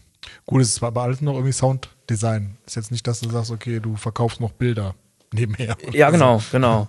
Aber ich habe mir auch auf die Frage gestellt, was ist jetzt besser, wenn ich mich dann irgendwann auf was spezialisiere?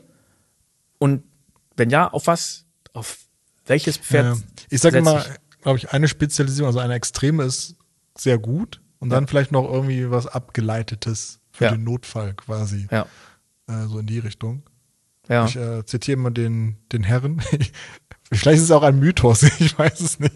Ähm, der in Deutschland alle Autolacke, also in 3D simuliert mhm. und alle deutschen Autohersteller beauftragen ihn, um die Autolacke halt zu simulieren in die verschiedenen Werbespots und er macht nur das. Hm. Und verdient halt auch gut, weil die alle schön in, äh, im Auftragsbuch drinstehen. Ja, man kennt ihn dafür. Ähm, mein Problem ist, dass mir so viele Dinge einfach so viel Spaß machen, also im, im Tonbereich. Und, Wir kommen nachher ja. auf jeden Fall nochmal auf äh, dein kreatives Schaffen äh, oder deine diversen Tätigkeiten zu ja. sprechen. äh, wir müssen uns ein bisschen spurten. So, äh, kommen wir mal so ein bisschen äh, auf deinen Alltag zu sprechen. Wie viele Stunden am Tag pro Woche arbeitest du? Also mindestens acht, manchmal auch zehn. Pro Woche. Ach so, pro Woche. Ich rechne jetzt immer nur in Tagen. Nee, nee, schon okay. Ach so. Ein, ein kleiner Witz von meiner Seite. Also Äh, Früher war es noch schlimmer. Jetzt habe ich es ein bisschen in den Griff bekommen, dass ich doch mal zu anständigen Zeiten ins Bett gehe. Ja. Okay. Äh, wie viel Prozent denkst du oder weißt du, sind so verkaufte Stunden? Oh, das ist eine gute Frage, hat mir noch keiner gestellt. Tja. Hast du eine Zeiterfassung? Die Frage stelle ich jedes Mal. Nee, ich habe keine Zeiterfassung, aber ich habe bei mir ein, ein Zeiterfassungstool in meinem Audioprogramm, was ich selten nutze, aber dann, wenn ich mal wissen möchte, wie lange habe ich dran gesessen, dann kann mir das angezeigt werden. Ja. Ich glaube, 50 Prozent wäre eigentlich schon fast viel. Ist doch, glaube ich, viel. Ist, ja, also ich, ich weiß nicht, 30 vielleicht, Okay.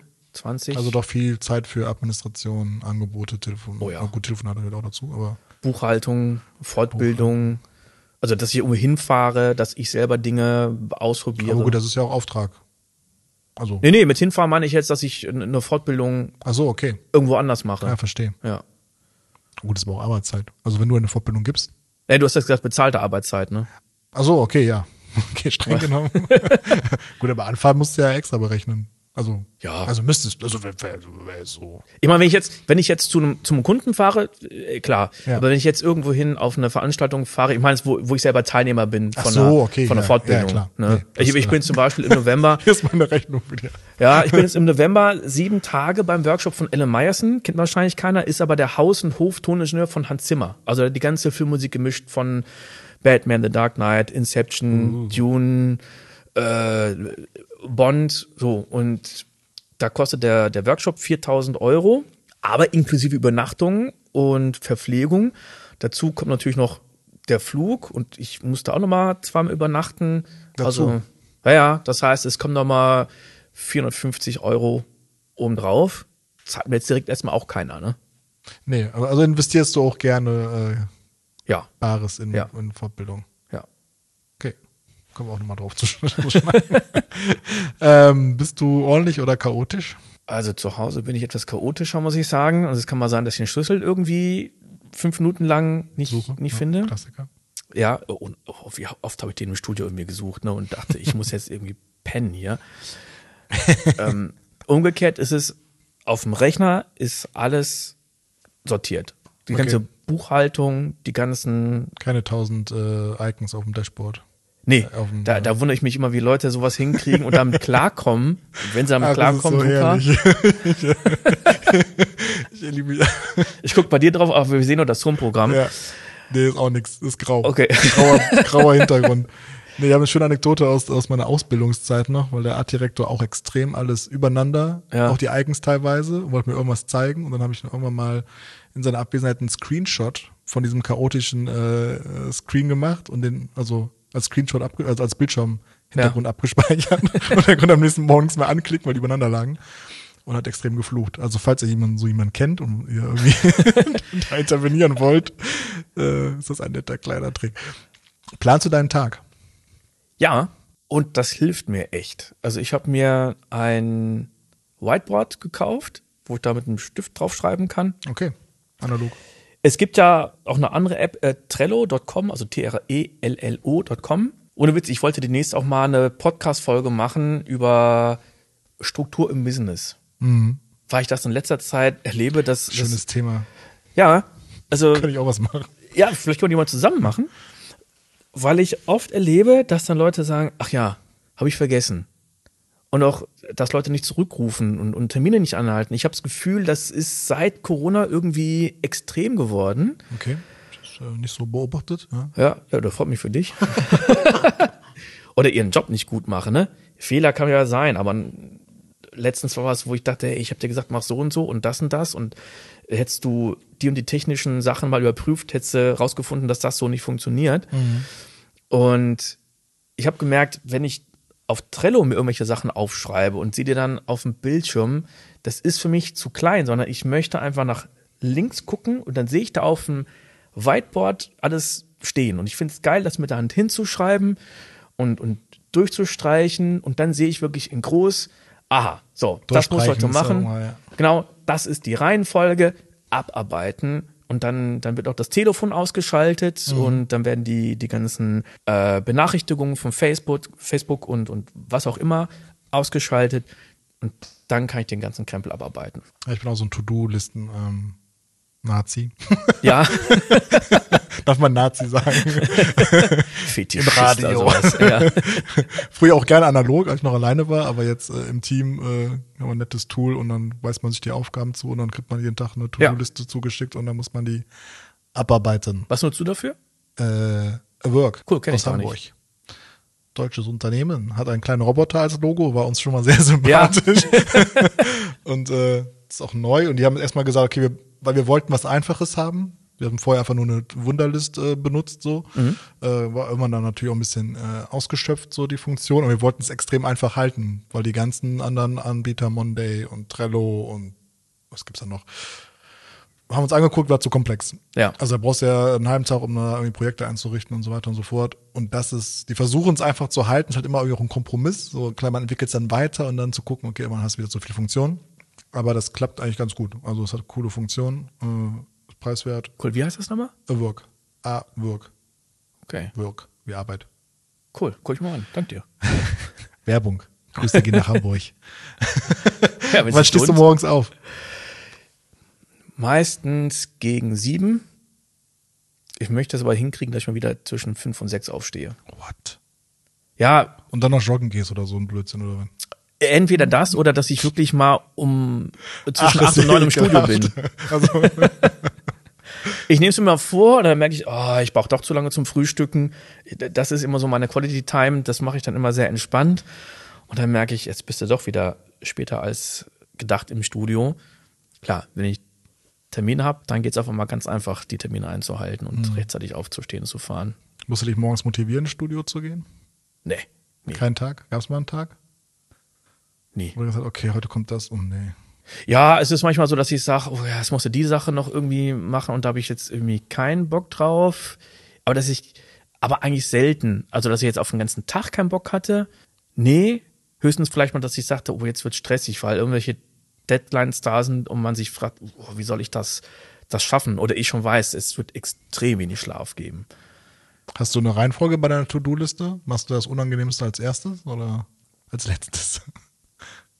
Also unangenehme eigentlich immer zuerst. Ja. Eat the So, Frog. Ich mache aber auf die Dinge auch zuerst. Mh, also zum Beispiel, wenn ich YouTube-Videos mache oder wenn es heißt, ich, ich muss, muss komponieren, also die Dinge, wo nicht ganz, wo ich mehr Zeit brauche, die mache ich lieber als, als erstes, weil die anderen Sachen, sagen wir mal, Buchhaltung, die kann ich vielleicht in den nächsten Tag schieben oder zu Hause machen und die kann ich dann irgendwie so, so wegarbeiten. Ja. Aber also manchmal ist es auch wieder umgekehrt, dass ich sage, ich möchte, nehmen wir mal die Buchhaltung, die, die möchte ich jetzt wegarbeiten, damit ich die aus dem Kopf habe. Und dann kann ich kreativ sein und arbeite bis Open End. Okay. Ich mach's meistens so nach kognitiver Leistung. Auch also, gut. also jetzt einen, Te einen Text zu schreiben, Ja. kann ich nur vormittags, glaube ich, oder nachmittags. Nachmittags tief, zu viel gegessen. Oh, das Tief. Ich habe oft ein Tief, das habe ich dann gegen 16, ja, zwischen 16 und 18 Uhr, meistens so eine Stunde lang, manchmal auch länger.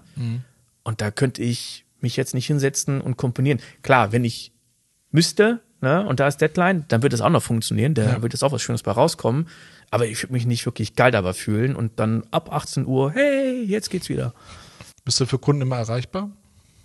Nö. Naja, also jetzt kann man natürlich sagen, boah, was für ein arroganter Arsch.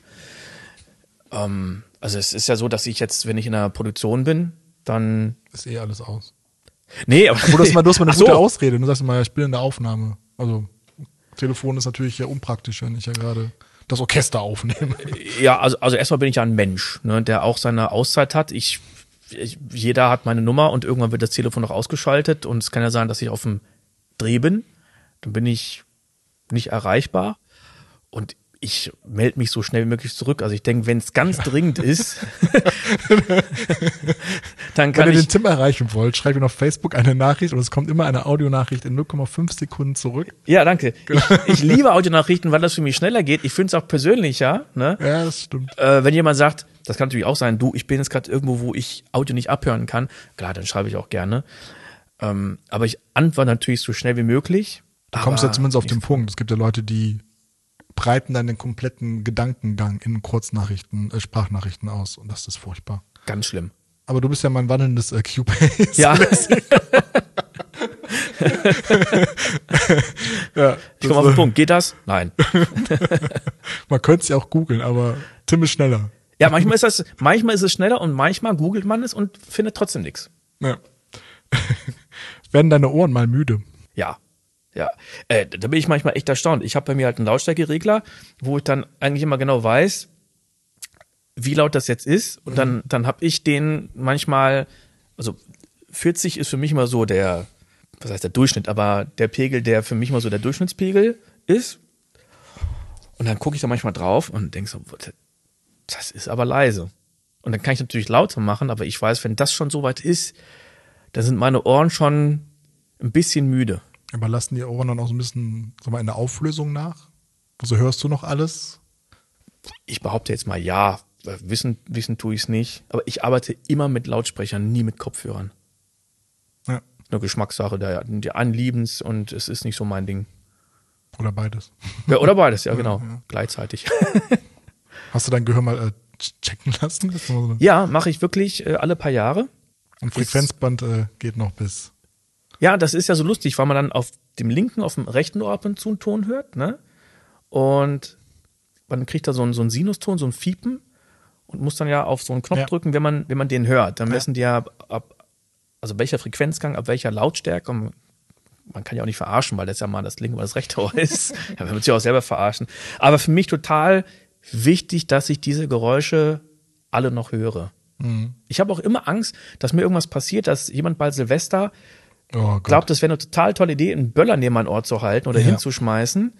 Und auf einer Kreuzfahrt, da hatte ich fast einen Gehörsturz, weil wir bei der Abfahrt an der Reling standen und ein Typ, der neben mir stand, wollte, dass die Leute unten ihn auch alle sehen. Also hat er gepfiffen. Ich kann das jetzt nicht. Ich, dann, äh, äh, ich kann es auch nicht vormachen. dann klippt es. Aber er stand direkt neben mir und ich habe äh, eine Weile lang wirklich ein Pfeifen gehabt, hatte Angst, dass das bleibt. Zum Glück war es dann nach ein paar Minuten wieder weg. Dann darfst niemals mit der äh, Linie 18 Straßenbahn unterm Hauptbahnhof herfahren. Die quietscht einfach auf 105 Dezibel. Das ist furchtbar. Also da Europax nehmen. Äh, okay. Gehör haben wir abgecheckt. so. Läuft noch. Wie sieht denn gerade dein Alltag aus? Anspielung so ein bisschen auf dein Studiobau. Ja, Hast du noch einen Alltag? Oder löscht du gerade einfach ganz viele Feuer? Alltag habe ich nie, aber es, ich glaube, da gibt es Krankenschwestern, mit denen geht es gerade irgendwie schlimmer oder sowas. Also ich bin froh, dass ich einigermaßen Alltag habe, weil ich aus meinem alten Studio ja raus bin und nicht so ganz klar war, wo gehe ich hin, weil zwar klar war, okay, wir bauen mit mehreren, mit mehreren Leuten ein neues Studio, aber es war auch klar, das wird nicht rechtzeitig fertig, also brauche ich einen Übergangsraum. Und ich bin dank meines neuen Vermieters jetzt schon im neuen Gebäude ein Stockwerk über dem Bau. Ich bin also schon im richtigen Gebäude. Ich habe Tageslicht, ich habe Strom und Internet zwei Tage bekommen, bevor ich umgezogen bin. Das war alles echt hart auf Kante. Und der Alltag sieht oft so aus, dass ich mich doch mit dem Architekten auseinandersetzen muss. Jetzt musste ich äh, nochmal neue Lampenfassungen kaufen, weil ich zwar welche gekauft hatte. Ich muss aber lernen, äh, das waren die falschen mit einem falschen Durchmesser. Und jetzt, es gibt immer so viele kleine Details, wo jemand nochmal anruft und Ja, es ist ja bekannt, dass alles Da dann länger fragt. dauert. ja, aber ich muss sagen, ich habe echt Glück, weil mein Vermieter, der auch mit der Bauherr ist, unglaublich viel uns abnimmt. Das ist der Stefan Lemke von Galaxy Instruments, super Typ. Der gibt uns nur die Entscheidungen, die, die wichtig sind. Aber neulich hatte ich festgestellt, an der Stelle, wo eine Wandlampe sein soll, da war kein Strom. Ja, hast du ein schönes Video zu gemacht. Ja, so. also muss man uns echt überlegen, wie packen wir da Strom hin. Ich habe gemerkt, oh, der Putz, Putzstrom fehlt ja. Und als wir eigentlich mit allem fertig waren, habe ich gemerkt, ah, da fehlt ja noch der Audiostrom. Ja. Und da muss man sich doch hinsetzen und immer dabei sein. Und dann kostet wieder Geld und muss doch wieder Hand anlegen. Hast ja echt eine schöne Serie auf YouTube zu gemacht zu dem Studiobau. genau, mittlerweile sind wir bei. Part 4. Bin gespannt. Ja. Lass noch mal über das Planetarium quatschen. Ja. Bochum. Da hören wir vielleicht auch direkt mal kurz hinein.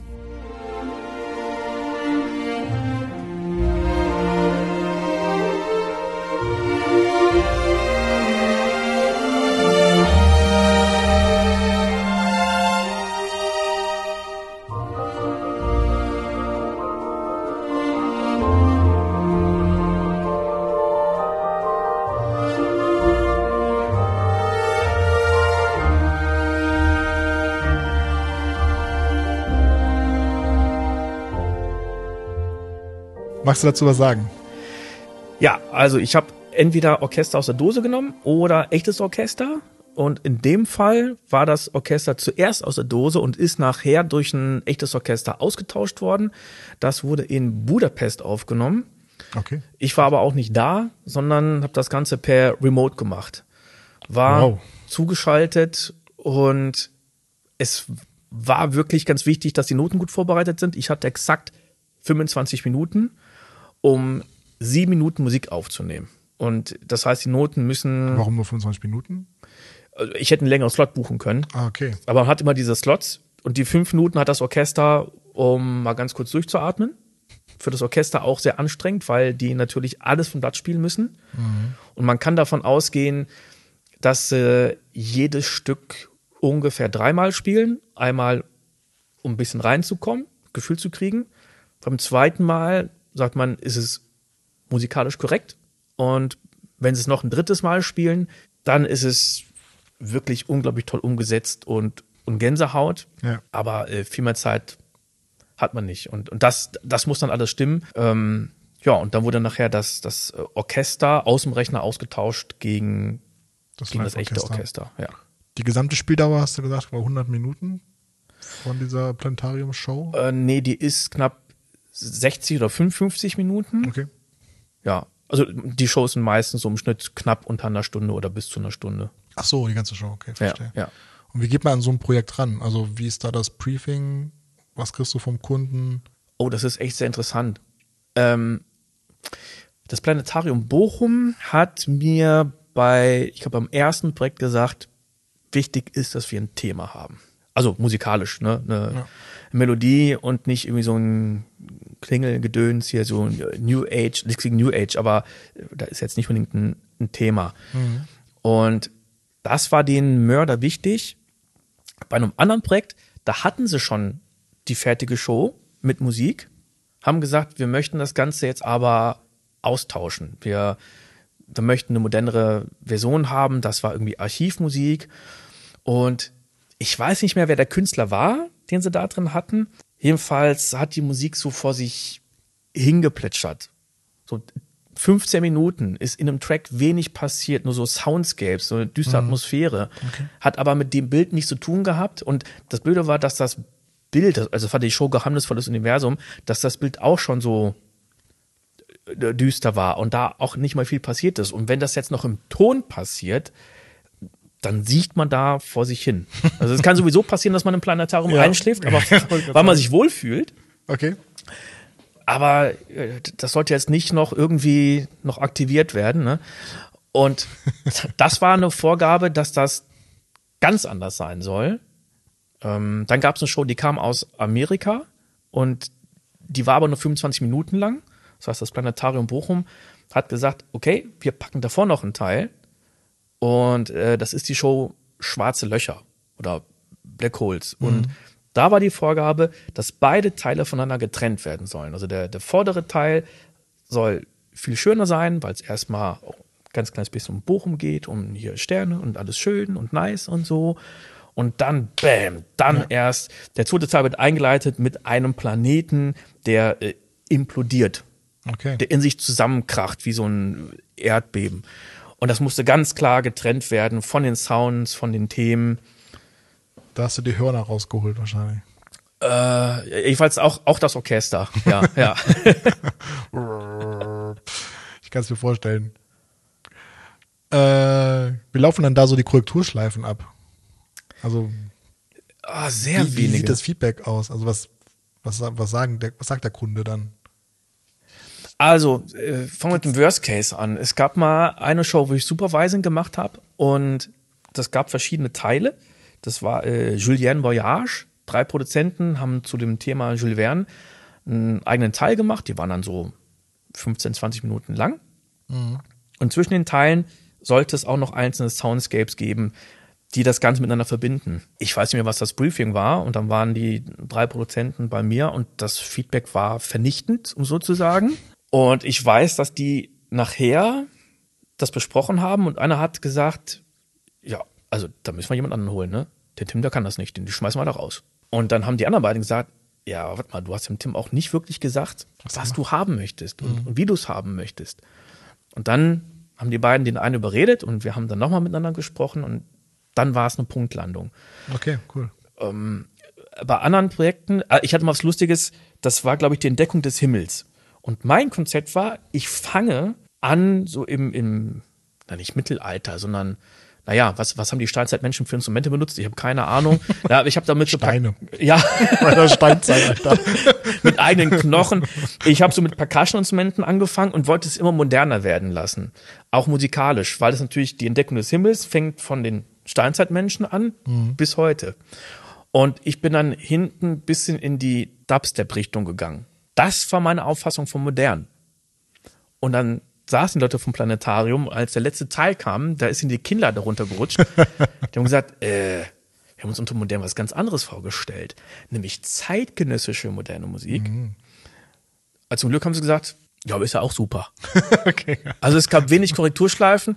Eine, die war schön. Aber was für, was für ähm, Wörter fallen da? Was für Adjektive? Geht es da mehr um Emotionen oder schon konkret die und die Musikrichtung, das äh, Instrument? Können wir uns da vorstellen oder wie ist da so die Planet- Kommunikation? Ganz, ganz wenig. Also manchmal, die reden meistens über Titel oder Künstler, dass sie sagen, so den Künstler finden wir toll. Ich wusste jetzt zum Beispiel, dass bei der letzten Show zu den Sternen, ich muss gerade überlegen, welches war, zu den Sternen, da wusste ich, dass der äh, Kunde oder mein Ansprechpartner auch auf Olaf. Arnolds zum Beispiel steht oder Nils Fram. Die haben ja beide sehr, sehr viel mit Klavieren gemacht und deswegen habe ich auch sehr viele Klaviersounds eingesetzt. Ich habe einen ganzen Track nur mit Klavieren gemacht, was verschiedene Klaviere sind. Und ja, das ist immer sehr unterschiedlich, wie die Kunden reden. Manchmal reden die auch über Instrumente und die meinen ein völlig anderes Instrument. Ja, gut, das kann passieren, ja. Ich habe mal irgendwann was gespielt und dann sagte einer, ja, du hast ja die ganze Zeit hier äh, die Demos eingespielt, du hast doch gerade was mit Streichern gemacht. Und ich so, nee, ich habe die ganze Zeit mit Klavier gespielt. Doch, doch, doch, du hast was mit Streichern gemacht. Ich so, ich habe den ganzen Tag nichts mit Streichern gemacht. Also, okay, gut, und dann muss ich irgendwie rausfinden, was er gemeint hat. Hat bis jetzt immer funktioniert. Manchmal dauert es länger, manchmal geht schnell. Okay. Lass uns mal so ein bisschen zum Thema Akquise hüpfen. Ja. Äh, wie finden deine Kunden dich? Entweder indem ich die Kunden anspreche. Also gehst schon in die Offensive. Ja, total. Okay, ja, gut. Ja, äh, ich finde, Kaltakquise ist zwar oft am wenigsten effizient, aber ist immer noch besser, als wenn man es gar nicht macht. Und mit, Also du suchst dir deine Traumkunden aus und sagst hier, ja, ich bin cool, ja, genau. ich kann das. Ihr müsst es glauben. Weiterempfehlung. Darüber finden mich sehr, sehr viele Kunden. Und ja, mittlerweile auch Social Media. Also über den Podcast, den ich jetzt seit äh, drei Jahren habe und über YouTube, auch ein bisschen über Facebook, weil ich jetzt doch seit einigen Jahren da vermehrt tätig bin und ich finde es immer interessant, wie an die Leute wahrnehmen. Der eine sagt, du bist doch der, Typ mit Orchester und der nächste sagt, du bist doch der Typ mit dem Podcast. Okay. Einige kriegen alles mit und Ja. einige haben den Fokus nur auf eine Sache. Du bist ja wirklich sehr aktiv. Also du hast den Podcast, Mhm. da haust du jede Woche gefühlt was raus, oder? Ja, Deutsch? ein, zweimal die Woche. Auf Deutsch und Englisch. Den Podcast nur auf Deutsch und den YouTube-Kanal Okay. YouTube mache ich auf Deutsch und Englisch. Warum auf Englisch? Ja, ist auch nochmal ein viel größerer Markt, ne? Spiegelt sich das denn noch in den Views und so wieder? Ja, also ich, Okay. ich hatte, bis vor kurzem hatte ich die deutschen und englischen Videos in einem Kanal. Ja. Und das habe ich irgendwann getrennt. Ich habe alle Videos konsequent gelöscht, Mhm. teilweise neu hochgeladen. Und es ist anstrengend, weil ich die englischen Videos dann mal komplett neu mache. Ja. Und äh, ja, aber die Views, die gehen da immer weiter nach oben. Und ich habe auch Digitalprodukte, die ich verkaufe, teilweise auch auf Deutsch und Englisch. Und wenn ich jetzt Sounds verkaufe, dann ist die Sprache egal. Sodass ich natürlich hoffe, dass ich damit noch mehr Leute erreiche. Okay, was, was machst du noch? Dann hast du ja noch einen Buchverlag. Ja, äh, In Anführungszeichen. ich habe mal Keyboard unterrichtet, kleine Kinder, so zwischen oder ab sechs Jahren, sagen wir so. Und ich fand das Material, was es da gab, total schlecht. Also hab ich mein eigenes Buch geschrieben. Also eigentlich war es nur Material für mich und da war die Nachfrage danach da. Und haben die Leute gesagt, wo kann ich es denn kaufen? Und die Verlage, die ich angeschrieben habe, die waren mir alle zu lahmarschig oder wollten alles Mögliche ändern. Hab gedacht, dann ist es ja wieder scheiße. Also musste ich selber einen Verlag gründen. Der kostet mich aber gerade zu viel Zeit. Also jedes Buch wird von mir selber verschickt. Ja, man könnte es über Amazon machen, aber das kostet zu viel. Mhm. Ich überlege jetzt gerade noch, ob ich äh, das über Books on Demand mache, dass ich die ja. nicht im Vorfeld drucke. Ja. Ähm, dann werden die Bücher auch teuer und dann können die Leute überlegen, ob sie sie kaufen wollen oder nicht. Im Moment ist es für mich eher so ein Nebenprodukt und Liebhaberei, aber. Okay. Aber du machst noch digitale Produkte, hast du gesagt? Also genau. Sound, Soundbibliotheken, die du verkaufst.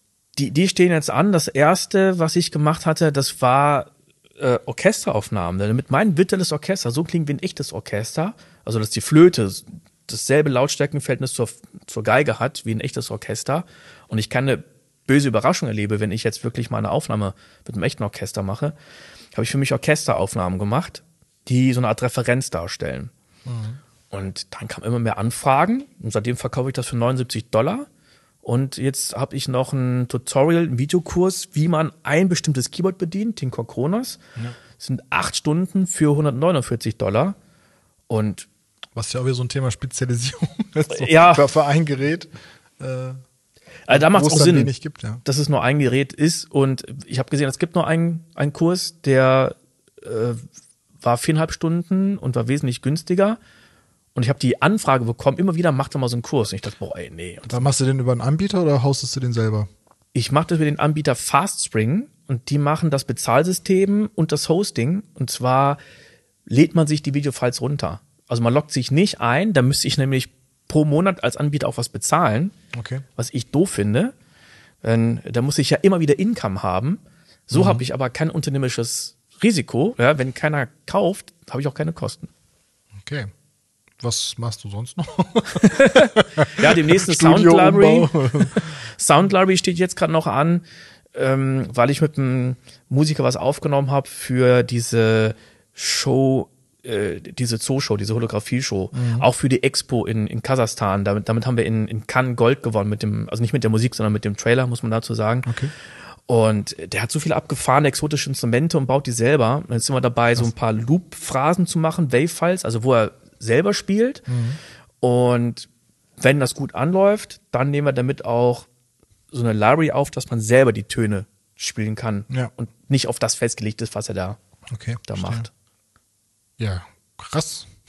Aber dieses Thema passives Einkommen, das hatte ich auch so ein bisschen durch die Corona-Zeit gerettet oder, oder nee, eher diese Live, nicht. diese Online. Äh, äh, nee, es waren auch unglaublich viele Jobs. Ich habe für Vorwerk auf einmal total viel gemacht, die mit den Staubsaugern. Ja. Die haben Veranstaltungen gehabt und äh, da sollte Musik für gemacht werden und Sounddesign und dann kamen wieder die nächsten Großprojekte, dann kamen TV-Mischungen. Okay. Da war ich am, am Set bei TV-Drehs, was also lieber bin ich im Studio, denn am, am Set ist man dann alleine und da muss halt. Da muss funktionieren. Es muss funktionieren, ja. es kann unglaublich stressig sein. Ja, da wird man schon nervös, ja. Ja, ja. ja, wurde ich auch dann manchmal. Das ist dann nicht, nicht ganz so geil. Ja. Lass uns mal ein bisschen über Finanzen schnacken. Ja. Ähm, verdienst du ausreichend? Ja. Gut. Ja. Ja, das, das Lustige ist mal, wenn, wenn mein Steuerberater mir sagt, so, äh, war in diesem Jahr, äh, waren die und die Zahlen, war ja gut, dann denke ich immer, ja, ich, ich merke nichts davon. Ne? Aber es ist auch so, ich muss gestehen, wenn ich äh, viel Geld einnehme, dann gebe ich es entweder aus für, für Fortbildungen und ich stecke es in die Altersvorsorge. Mhm. Also ich rechne mich selber immer ein bisschen arm. Okay. Ja. ja gut. Magst du uns denn verraten, wie hoch dein Jahreseinkommen aus selbstständiger Arbeit ist? Selbstständige Arbeit. Das steht immer so schön in dem Formular. Also jetzt variiert es natürlich sehr, sehr stark. Ne? Meinst du Einkommen oder Gewinn? Einkommen da müsste ich jetzt echt ganz grob schätzen. Also 100, 120. Okay. Bist du in der KSK? Ja. ja. Und wie hoch ist dein Stundensatz? Das variiert. Also ähm, Stundensatz ist jetzt, wenn ich jetzt Anfang ganz normal irgendwie, also der, der reguläre Stundensatz, der ist bei 120 Euro, mhm. wird aber jetzt demnächst auch auf 140 steigen, wenn ich äh, im neuen Studio bin. Weil da wieder was reinkommen muss. Ja, da muss was reinkommen. Also wir haben, wir da haben. frage ich mich ja, also wirklich, ja das ist ja extrem teuer, so ein Studio zu bauen. Wann rentiert sich das wieder? Also zum Glück habe ich äh, genug Rücklagen, dass ich nichts aufnehmen musste an Krediten oder sowas, was insofern krass war, weil ich ja eineinhalb Jahre davor wieder gebaut hatte und da muss ich zurückbauen und das baue ich neu. Ähm, ja, wann rentiert sich's? Also gibt es so einen langen Plan, irgendwie in zehn Jahren äh, machst du quasi wieder theoretisches Plus oder? Also ich plane es ungefähr auf zehn Jahre. Ja. Ja. Müssen wir lustigerweise auch, weil wir eventuell in zehn Jahren da raus müssen. Was? Nein. Es kann sein, dass das Gebäude, das gehört der Telekom, dass es entweder anders benutzt wird oder dass es abgerissen wird. Okay. Und wir hoffen natürlich, dass das nicht der Fall ist. Aber Ja, das wäre natürlich schon. gerade, wie viel ist die Gesamt, das, Gesamt, das Gesamtvolumen, was ihr da reinsteckt? Äh, Ich weiß nicht, was die Leute da reinstecken. Also ich kann aber über die Zahlen reden, die, die ich weiß. Ich werde für die Akustik ungefähr 23.000 ausgeben, netto. Und ähm, Für Ja. deinen Raum nur. nur für den Raum, genau. Das sind vier Räume, glaube ich, oder? Also insgesamt haben wir vier Räume Gutes und zwei Aufnahmeräume, ja. Ähm, und es wird so sein, dass also wir, wir hatten wir hatten eine riesengroße Halle und dann sind da extrem viele Wände hochgezogen worden. Der Mietpreis, der wird sich bei mir äh, ungefähr auf 780 Euro netto beziehen. Dann kommt dazu noch Strom und Internet. Und in diesen 780 Euro ist aber auch schon der Umbau mit drin. Okay. Das heißt, und wir haben das auf zehn Jahre kalkuliert. Das heißt, nach Ah, zehn verstehe. Jahren, wenn wir drin bleiben dürften, dann müssten für mich die Kosten eigentlich viel, viel niedriger auf einmal werden. Ne? Ja, geht ja fast. 87 Euro. Ja, also ich muss sagen, äh, ich habe eigene Parkplätze, beziehungsweise dann die Kunden, wenn sie kommen. Wir sind in der Südstadt, man kann es super äh, erreichen. Ich habe Dolby Atmos drin, wir haben eine schöne Lounge, wir Dolby haben Atmos heißt von oben, von unten, genau, links und rechts. wir haben eine Außenterrasse, wir haben die Keramikabteilung jetzt komplett neu gebaut, haben auch eine, eine eigene Dusche drin und das, das geht eigentlich. Aber der Witz war, vor zwei Jahren war ich in Katze Brauxel und habe netto ungefähr 300 bezahlt, inklusive eigenem ähm, Parkplatz und Internet. Und jetzt zahle ich mehr als das Doppelte und äh, bin froh, dass sich das so entwickelt hat. Ne? Ja. Ja, ja, ich empfehle auf jeden Fall nochmal die YouTube-Serie dazu, äh, für alle, die es interessiert. Merkst du, dass es irgendwann zu viel wird bei dir? Also mit Podcast und äh, deiner täglichen Arbeit und Studioumbau, dass du immer merkst, okay, boah, nee, ich brauche mal zwei Tage Ruhe. Nee, aber wenn es zu viel Arbeit ist, dass ich sage, ich schaff's nicht, dann habe ich ein Team von Leuten, die mir zuarbeiten. Okay. Also ich muss noch nie jemandem sagen, ich habe zu viel Arbeit, den Job mache ich nicht. Mhm. Das, das wäre ja auch echt schade. Und Ich meine, das auch eher so die emotionale Belastung. Also der Bau zieht sich ja auch so ein bisschen hin und dann. ja, auch das, auch Ja. das. Okay. Also es gibt auch manchmal Jobs, wo ich sage, ich gebe das an einen Kollegen ab, weil ich für mich jetzt einfach mal Schlaf haben möchte. Mhm. Und das ist dann echt ein tolles Gefühl, weil ich weiß, das Budget ist, ist meistens da oder dass ich sage, ey, also entweder Kohle oder Schlaf oder sagen wir Wohlbefinden. Und, und dann gebe ich es auch wirklich gerne, gerne ab. Also ich zahle auch super gerne dafür. Wenn ich Leute habe, denen ich vertrauen kann, die ihren Job fantastisch machen, dann ist das so ein tolles Gefühl, dass wie dieses Gefühl, ich schicke was weg mit der Post oder was auch immer, ne? Und jetzt ist es in den anderen Händen und ich weiß, es Ja. kommt an. Also sehr wahrscheinlich. Und das ist dann echt ein tolles Gefühl. Wenn es Dinge gibt, die ich nicht kann, ähm, dann ist es eine Sache. Aber wenn es auch für mich zu viel emotionale Belastung ist, dann gebe ich die Dinge auch gerne ab. Okay. Ja, ist ja wichtig, ne? Also, Ja. Gibt ja Menschen, die sagen, ich, ich muss alles selber machen. Ich Hm. kann nichts abgeben. Ja, total. Ja. Äh, tue ich mich auch schwer mit. äh, was machst du in 20 Jahren? Das wüsste ich auch gerne. Also man kann die Dinge natürlich echt planen. Ne? Da gibt es Leute, die haben einen Masterplan und ziehen den durch. Es gibt Leute, die sagen, ja, ich bin gespannt, was kommt. Also ich bin gespannt, was kommt, weil ich bei vielen Dingen nicht wusste, was, was passiert. Ich glaube, ich möchte einfach, mir ist wichtig, dass ich noch aktiv bin.